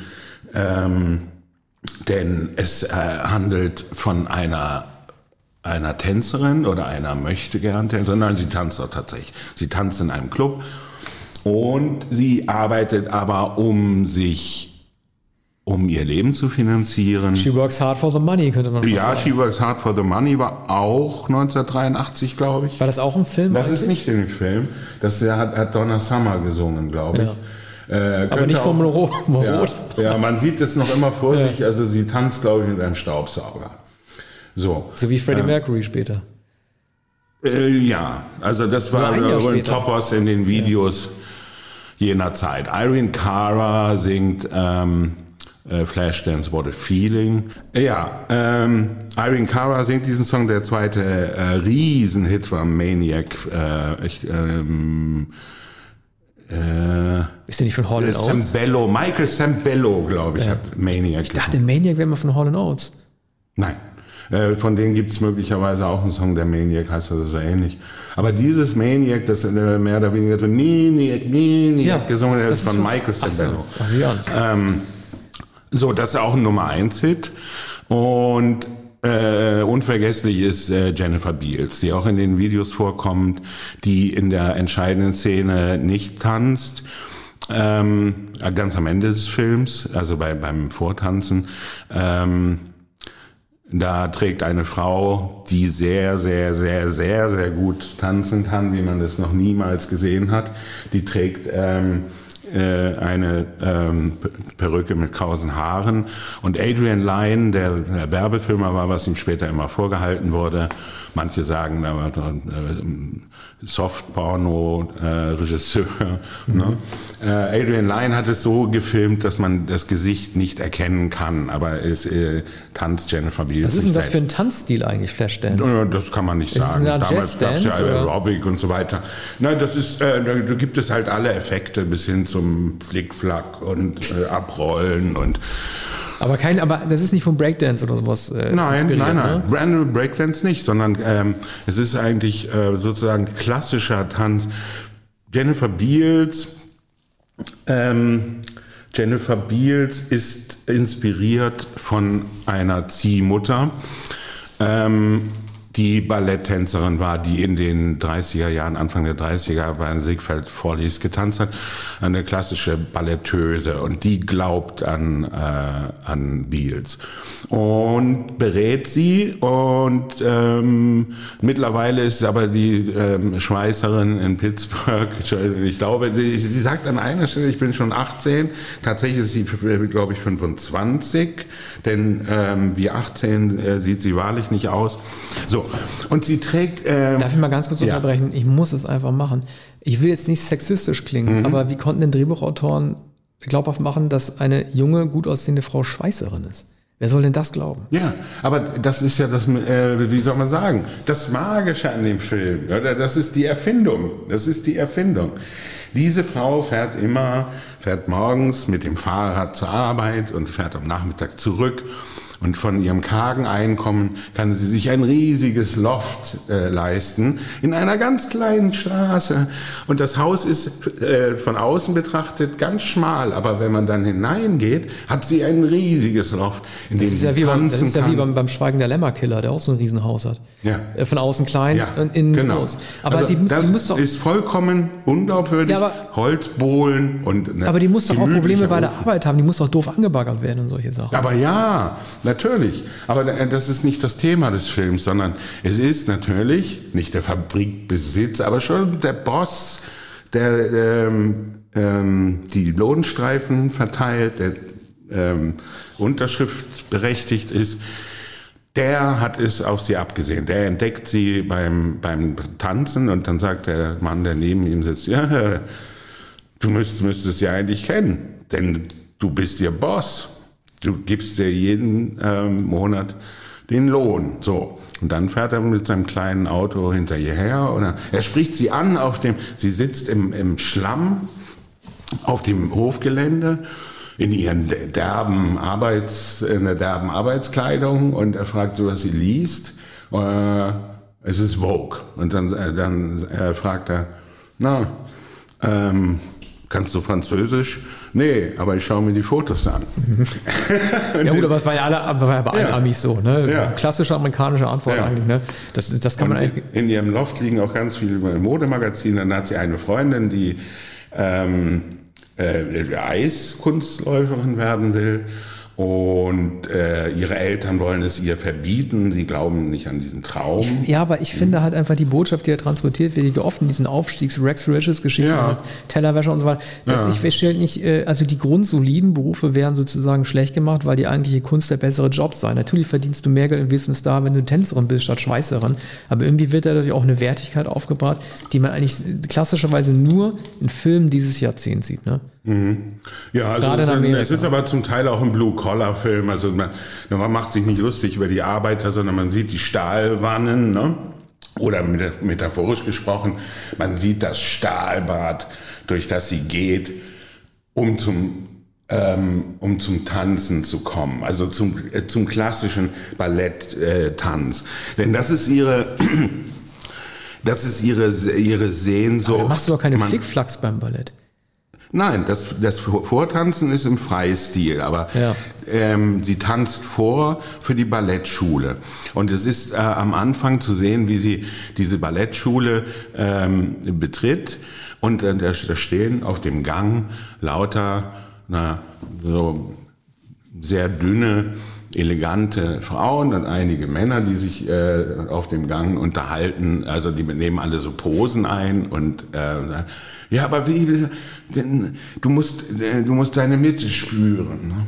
Und dann geht sie in das Vorsprechbüro und da ist eine ganz äh, strenge, pikierte äh, Empfangsdame und dann schaut sie sich die anderen Mädchen an, die vor ihr stehen.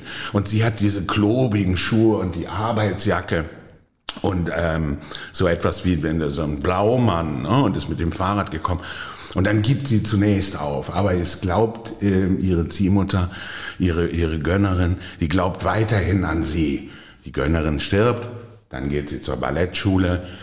Äh, der Boss des Stahlwerks, mit dem sie äh, jetzt zusammengekommen ist, äh, hat natürlich, er ist ja im Vorstand dieser Ballettschule, äh, hat, mal, sie, ja, Boss hat, hat, hat ihre Stahl- Bewerbung gefördert und das merkt sie recht schnell, weil er nämlich Wieso schon, er hatte äh, schon am Vorabend äh, gebucht, als sie noch gar nicht wissen konnte, Äh, dass sie angenommen wird von der des Schule. Stahlwerks Ja. gleichzeitig im Vorstand der Ballettschule? Ja. Da versuchst du ja mit minimalem Personal die Verantwortung auf alle zu übertragen. Das ist die Gesell Gesellschaft äh, von Pittsburgh. Ah. Gut, ich merke schon, ich, Ja. muss mir den, ich muss mir den, vor allen Dingen, ich gebe zu, ich habe ihn noch nicht gesehen, ich muss ihn mir überhaupt mal ansehen. Äh, nächster Film, äh, wir haben über Moroder schon gesprochen und bleiben dabei mit dieser Musik.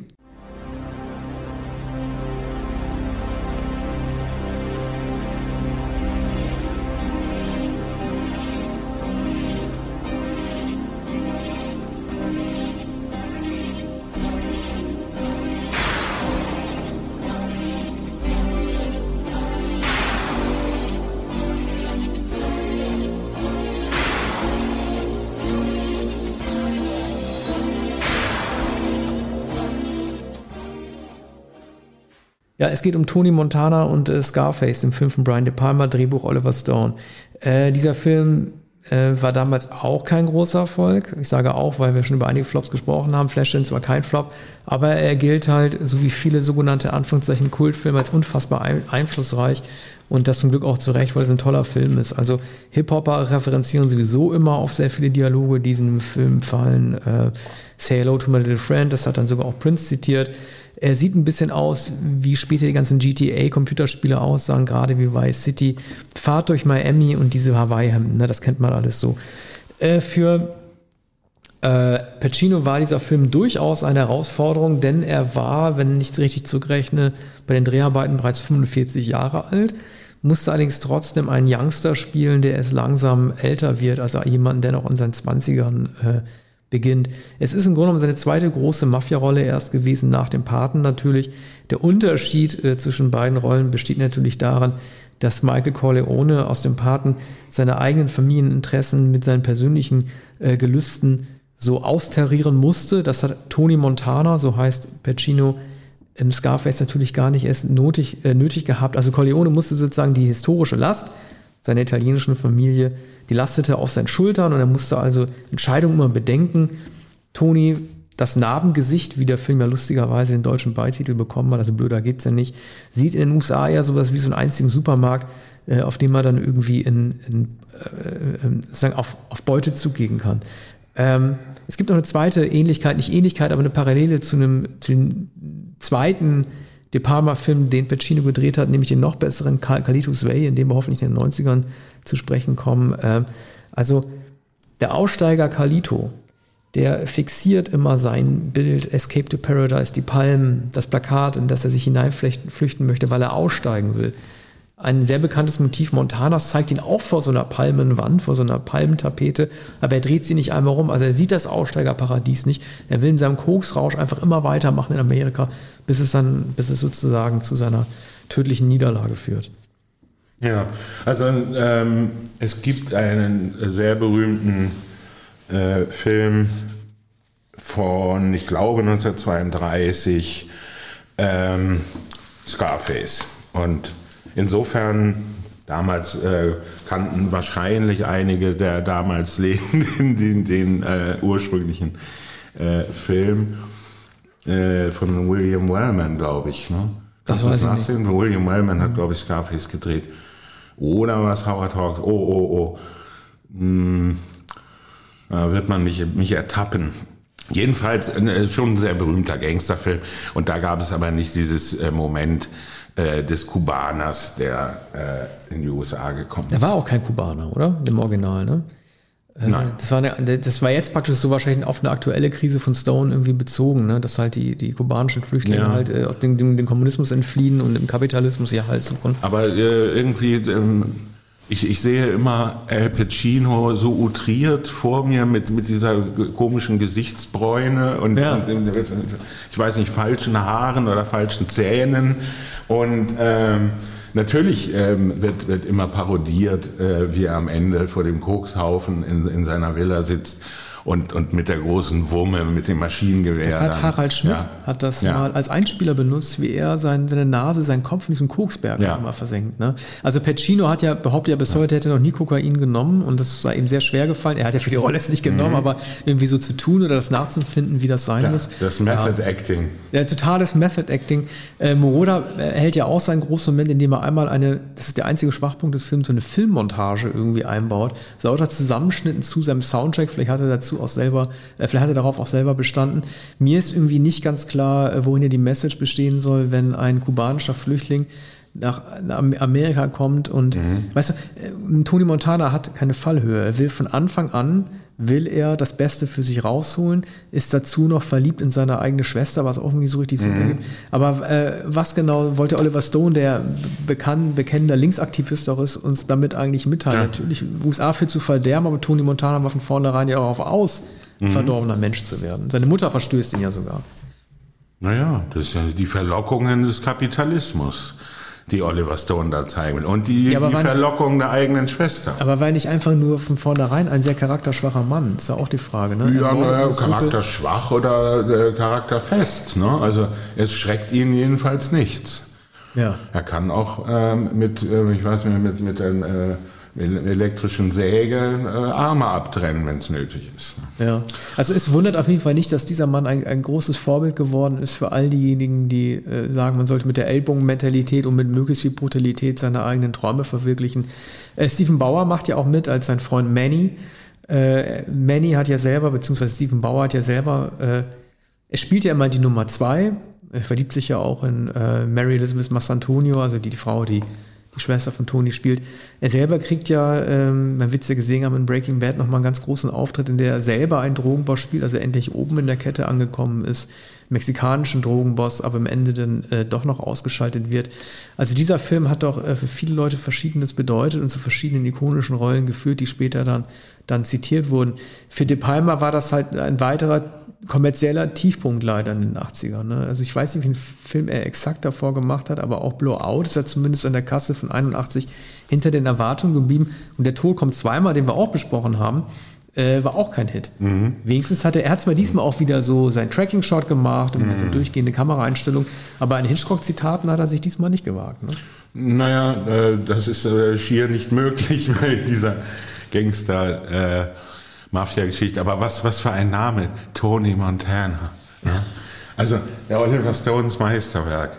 Also die Namen in Flashdance habe ich jetzt gerade nicht parat, aber äh, die mü- müsste man sich auch der Zunge zergehen lassen. Wir kommen gleich zu einigen russischen Namen in, Oh ja. in einem Drehbuch. Ähm, äh, eines wollte ich noch sagen, Michelle Pfeiffer hast du, glaube ich, nicht erwähnt. Ja, ist richtig. Hast du nicht genannt. Ähm, die man äh, doch noch gar nicht kannte, oder? Nein, das, das war, war, war ihre, ihre Durchbruchsrolle Ja. und sie soll sich auch sehr unwohl am Set gefühlt haben, gerade mit so einem Method Actor wie, wie äh, Pacino. Es gibt ja so eine Tanzszene, die wirklich glorios ist, eine der besten Tanzszenen überhaupt, in der sich der Angeber Montana halt äh, äh, so schwiemelig irgendwie an sie rantanzt und ähm, mit, mit Overacting halt versucht, wie ein Tänzer rüberzukommen. Äh, während sie halt äh, so, so eine New Wave, typische 83er New Wave Unterkühltheit hat. Natürlich kommen die beiden irgendwann zusammen, weil er sie halt erobert.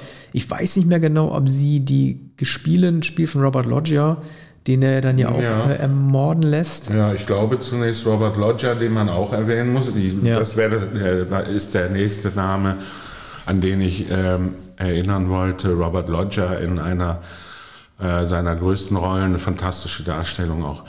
Ähm, Ja, es ist einfach, ich, ich habe ich, ich hab vor allem immer diese Anzüge im Kopf. Ja. Also Robert Lodger trägt, glaube ich, so einen ganz cremeweißen Anzug. Ja. Generell, das, also das ganze Pastell-Set-Design, die Ja. Villen, ne? also dieser riesige Pool, in dem ähm, äh, Pacino seine Zigarre schmaucht. Also wirklich äh, vom Feinsten, muss man sagen. Es ist richtig ein Film, der fast noch Miami Weißiger war, als Miami ein Jahr Vice, später ja. Miami Weiß. Ne? Spielt ja auch Miami. ist, glaube ich, nur etwas greller, ähm, nicht so Pastellen, ähm, wie die Ästhetik, die Michael Mann dann für ähm, Miami Vice äh, erfunden hat. Also es ist doch etwas De, De Palma-hafter. Ne? Ja.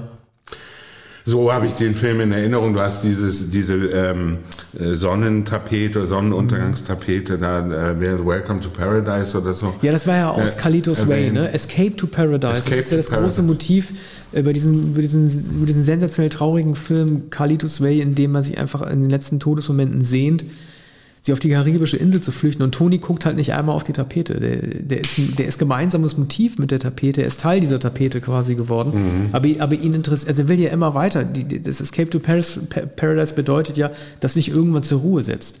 Das ist für ihn überhaupt keine Option. Er kennt, er weiß nicht, was es bedeutet, sich zur Ruhe zu setzen und sich mit dem zufrieden Ja, zu geben, er was er nicht. hat. Er will einfach immer reicher werden. Und Robert Lodger ist schon da mit Michelle Pfeiffer und verliert Pfeiffer dann, verliert auch sein Leben schließlich.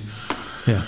Äh, aber, aber Lodger verkörpert, äh, der, der, der ist eigentlich die Vaterfigur, der ist die, die, die, die Traumgestalt für, für Tony Montana. Eben der weiße Anzug, die, äh, das, die Großzügigkeit, ähm, die Grandezza, ähm, äh, die äh, Tony Montana ja auch nie erreichen wird. Ne? Noch in seinem letzten Mal, er, der, der, hat, der hat eine Größe, wenn, wenn, wenn er mit dem Maschinengewehr am Ende äh, alles zusammenschießt, bevor er selbst erschossen wird.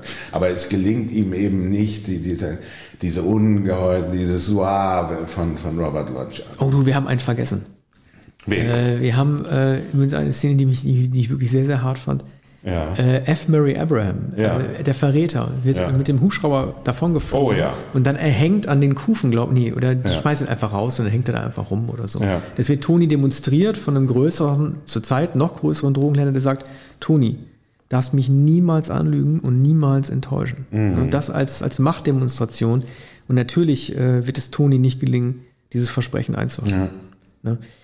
Äh, so, dann kommen wir jetzt zum letzten Film, den, auf den freue ich mich auch sehr. Wir kommen wieder zu James Horner als Soundtrack-Komponisten ähm, und äh, wir spielen kurz äh, Titelmelodie ein.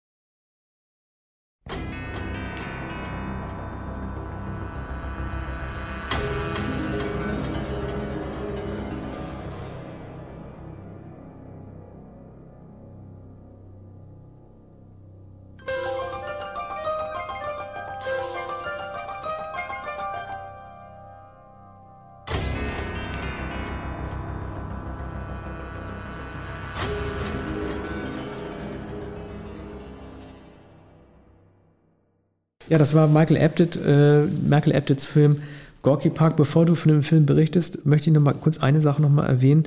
Äh, der Synchronsprecher von Lee Marvin, Arnold Marquis. Ich weiß nicht genau, wann der gestorben ist. Ich glaube, es um 2010 herum.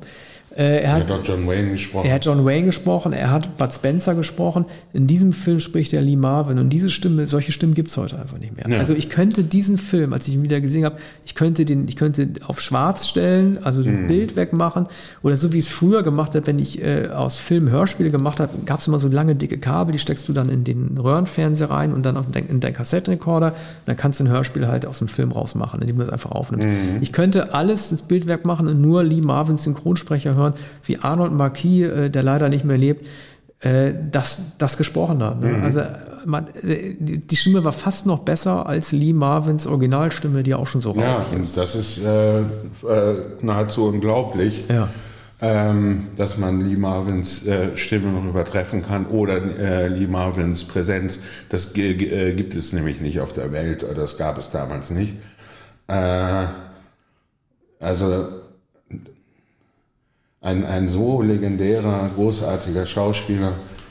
Ähm, damals schon sehr weißhaarig, knorrig, das gegerbte Gesicht und äh, du Alkohol aufgedunsen, ne, oder? ja, ne, ist ja gar nicht so sehr gedunsen. Also schon So alkoholrot. gerötet und ähm, das sind äh, so wie, wie, äh, wie Aknenarben. Also das, das, das, das Gesicht ist so vollkommen gegerbt. Es gibt eine Szene da im, im Schwimmbad, William Hurt gegenübersteht.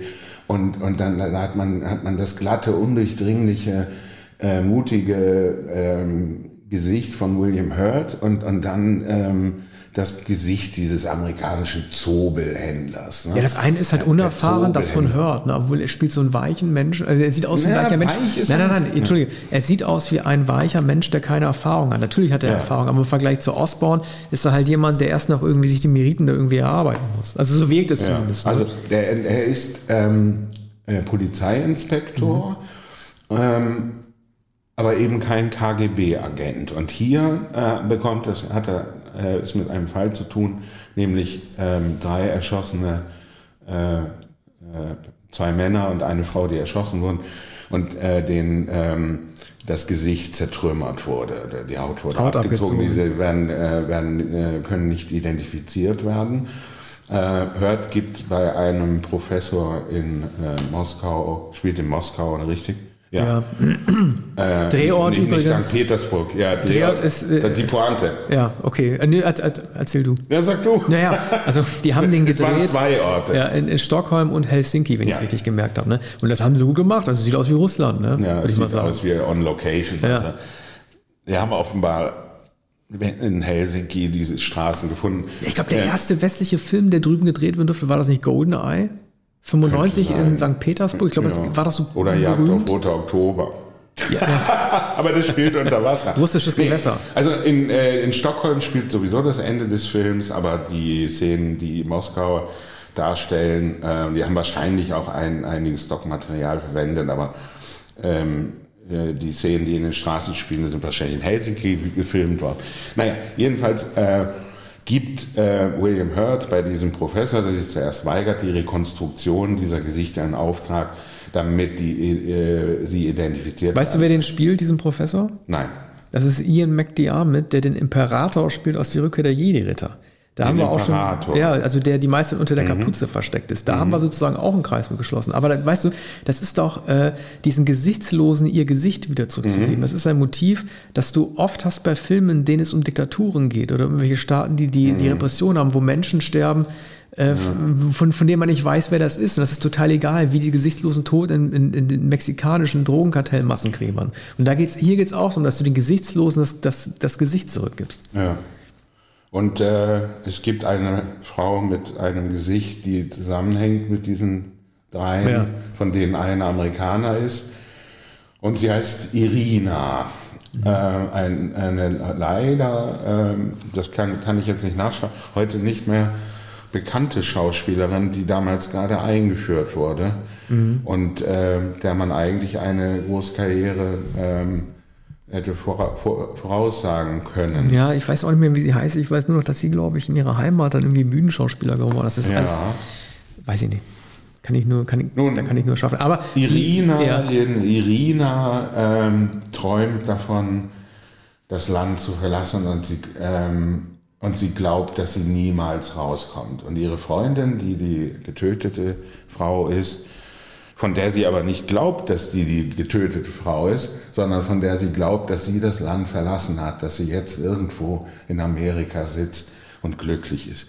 Und das, diese, diesen bizarren Traum, diese Einbildung, äh, teilt sie William Hurt mit, der sie befragt, denn an den Füßen der Toten wurden äh, Schlittschuhe gefunden, in denen seltsamerweise der Name Irinas eingraviert war. Und das ist der einzige Hinweis. So, die Spur führt also zu Irina.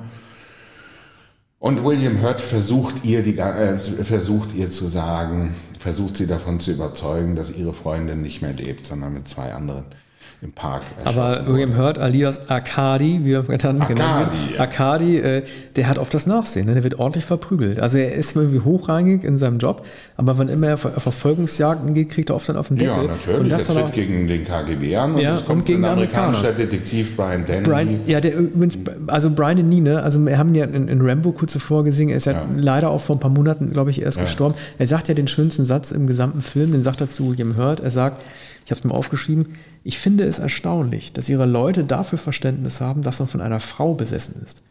Also da geht es Ja. auch nochmal darum, dass äh, der Amerikaner, dem am Ende auch so eine Dienstmarke kurz vor seinem eigenen Ende zurückgegeben wird, dass er einfach irgendwie die Russen auch nochmal, es geht ja um die gegenseitige Verständigung, auch nochmal kennenlernt und halt merkt, dass diese KGB-Agenten oder die Polizisten Russlands, dass es halt auch keine, wie man immer sagen würde, Maschinen sind, ne, in der Achse des äh, Empire of Evil. Ne? Ja, und es ist sogar noch ein anderes Motiv sozusagen, das der russischen Literatur, der russischen Seele und des Melancholischen. Ähm, am Ende sagt, sagt Hört zu Irina in, in Schweden, hat den Auftrag vom KGB bekommen, gegen ihn, also für, für, äh, um, ähm, um den Preis ihrer Freiheit oder vielmehr ist der Gewinn, dass sie die Freiheit erlangt. Ähm, er musste den Pelzhändler Marvin umbringen. Ja, der Zobelhändler. Aber ich finde es ja schon Ja. toll, es ist ja zu keiner Zeit ein Whodunit. Ne? Also dieser Osborn wird eingeführt weiß, und du weißt sofort, der hängt irgendwie damit zusammen. Entweder hat er es selber gemacht oder einen Auftrag gegeben. Ne? Das finde ich ja ehrlich gesagt erleichternd. Weil man hätte natürlich es so machen können, wer ist dieser Geheimnis, dieser geheimnisvolle Amerikaner, der mit, äh, mit Zobelpelzen irgendwie handelt. Nein, es wird von vornherein einfach klar gemacht, Lee Marvin ist der Baddy und die beiden werden am Ende sich gegenüberstehen. Ja, na, es, geht um, es geht um Folgendes. Ähm, die beiden Systeme. Der, der Kapitalist kommt ins Land, ähm, kungelt ähm, mit den Geheimdiensten und den, äh, der staatlichen Obrigkeit, steckt mit einem unter der Decke, nämlich genau mit jenem Mann, den William Hurt für seinen Förderer hält, der ihn aber hinters Licht führt und in Gefahr bringt. Und Hurt äh, ist sozusagen das Bauernopfer. Und ähm, es wird, es wird der Eindruck erweckt, dass er äh, Marvin nahe kommt und dass er, er soll Marvin auch im Auftrag dieses Oberen zur Strecke bringen. Der sagt, ähm, dann fassen Sie ihn. So, und darauf fällt William Hurt, der sonst der gescheit ist, herein. Ähm, so, es gibt den Kapitalisten und es gibt den russischen Melancholiker. Und was ich vorhin sagen wollte, am Ende des Films sagt er, wenn du mich ansiehst, was siehst du, Irina? Einen Russen. Ich kann nicht mit dir nach Amerika gehen. Und das ist, ist, genau das Gegenteil von ihr. Sie kann in Russland nicht leben, sie will flüchten, sie träumt von Amerika. So, er kann nicht nach Amerika gehen, er muss in Russland bleiben, er muss zurückkehren. Und dann die letzten Worte, das ist eigentlich eine Variation von Casablanca, als ich jetzt den Film noch einmal sage, es ist Casablanca, sie sind am Flughafen.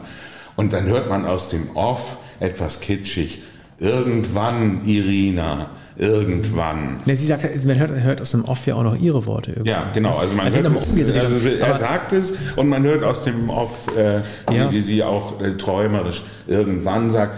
Und das irgendwann wird es sehr wahrscheinlich nicht geben. Man sieht dann im Nachklapp sogar noch, ähm, wie er die Zobel freilässt. Das ist also ja der das Punkt. Ist eine Zobel, Rückblende, er ja, lässt die Zobel Die frei. Zobel sind ja sozusagen, das ist allegorisch vielleicht etwas platt, aber die Zobel sind ja die einzigen, denen am Ende wirklich tatsächlich äh, ja. buchstäblich auch die Freiheit geschenkt wird. Ja. Er bleibt in sein System gefangen, sie kann mit ihm nicht leben, sie bleibt auch eine Gefangene dadurch.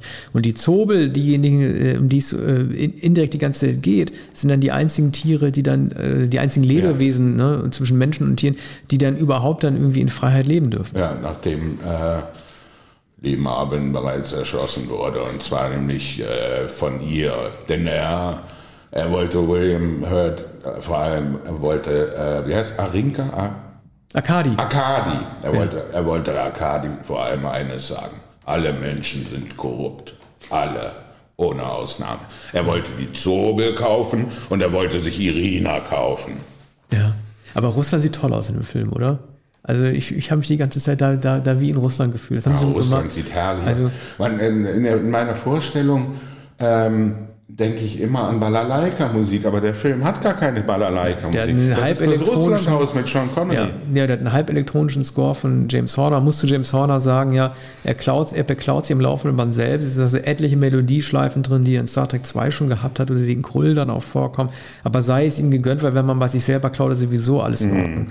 Es ist halt irgendwie, ich fand es irgendwie interessant, dass in diesem Kalten Kriegsjahr halt ein Film gemacht wurde von Amerikanern, der nicht mit Russen besetzt war, sondern den Amerikaner halt, äh, den Amerikaner Russen spielen und ähm, der Russe trotzdem an sich nicht verteufelt wird. Das kann man nicht sagen. Ähm, mhm. Die haben ja auch in den gleichen Jahren noch Filme gemacht, in denen die CIA-Leute irgendwie durchdrehen oder Scheiße mhm. bauen. Also es war kein, Propag äh, kein Propag propagandistischer Film gegenüber äh, der Sowjetunion. Das kann man einfach nicht sagen. Und Hurt äh, kann einen Russen spielen. Also er kann nahezu alles spielen, wie sich dann ja auch bei, bei dem Oscar-Film äh, Gottes, Gottes vergessene Gottes Kinder. Nee, er hatte für den, für den, ähm, für den Spinnen. Äh, Ach, Kuss der Spinnenfrau ja, hat er den ja, ja bekommen. Kuss der Spinnenfrau. Das genau. war ja noch vor ja, Gottes. Ja, ja, ja, Kuss klar. der Spinnenfrau. Dafür hat er den Oscar bekommen. So. Und äh, das war äh, dann so der Höhepunkt seiner äh, Schauspielkunst. Mhm. Aber der ist in Gorky Park schon sehr, sehr gut. Er ist, er ist undurchsichtig.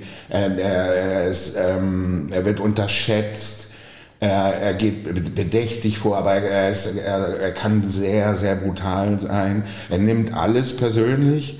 Ähm, sein, sein Freund wird umgebracht, am Ende wird Brian Dennehy, mit dem er sich angefreundet hat, schwer in Ordnung, sagen sie beide voneinander. Und der wird an, an, an den Baum gebunden, weil äh, Marvin, Lee Marvins Hunde getötet hat. Na, dafür wurde er gleich getötet. Aber er schafft eine Sache, die kann nur er. Er kann einem äh, Schurken hinterherrennen, der wiederum seiner Irina hinterherrennt, ohne selber entdeckt zu werden. Ja. Er befindet sich während des Verfolgungsjagd nur zwei Meter hinter ja. dem, der eigentlich hinter seiner Frau ja. ist und wird nicht bemerkt. Ich glaube, also das ist sogar ein Samtfuß. Da laufen sogar vier. Äh, vier laufen da sogar, genau. Vier Menschen laufen hintereinander und er springt dann durchs Fenster, um Irina zu retten, die schon kurz vor der Todesspritze, oder hier wird, wurde schon was initiiert und dann muss er sie herunterkühlen. Es ist natürlich auch eine Liebesgeschichte, also sie, sie verweigert sich ihm lange und sagt, rede nicht so viel, rede nicht so viel, Arkadi. Na? Du redest, stell nicht so viele Fragen. Na? Du stellst so viele Fragen. Fragen äh, will sie nicht hören.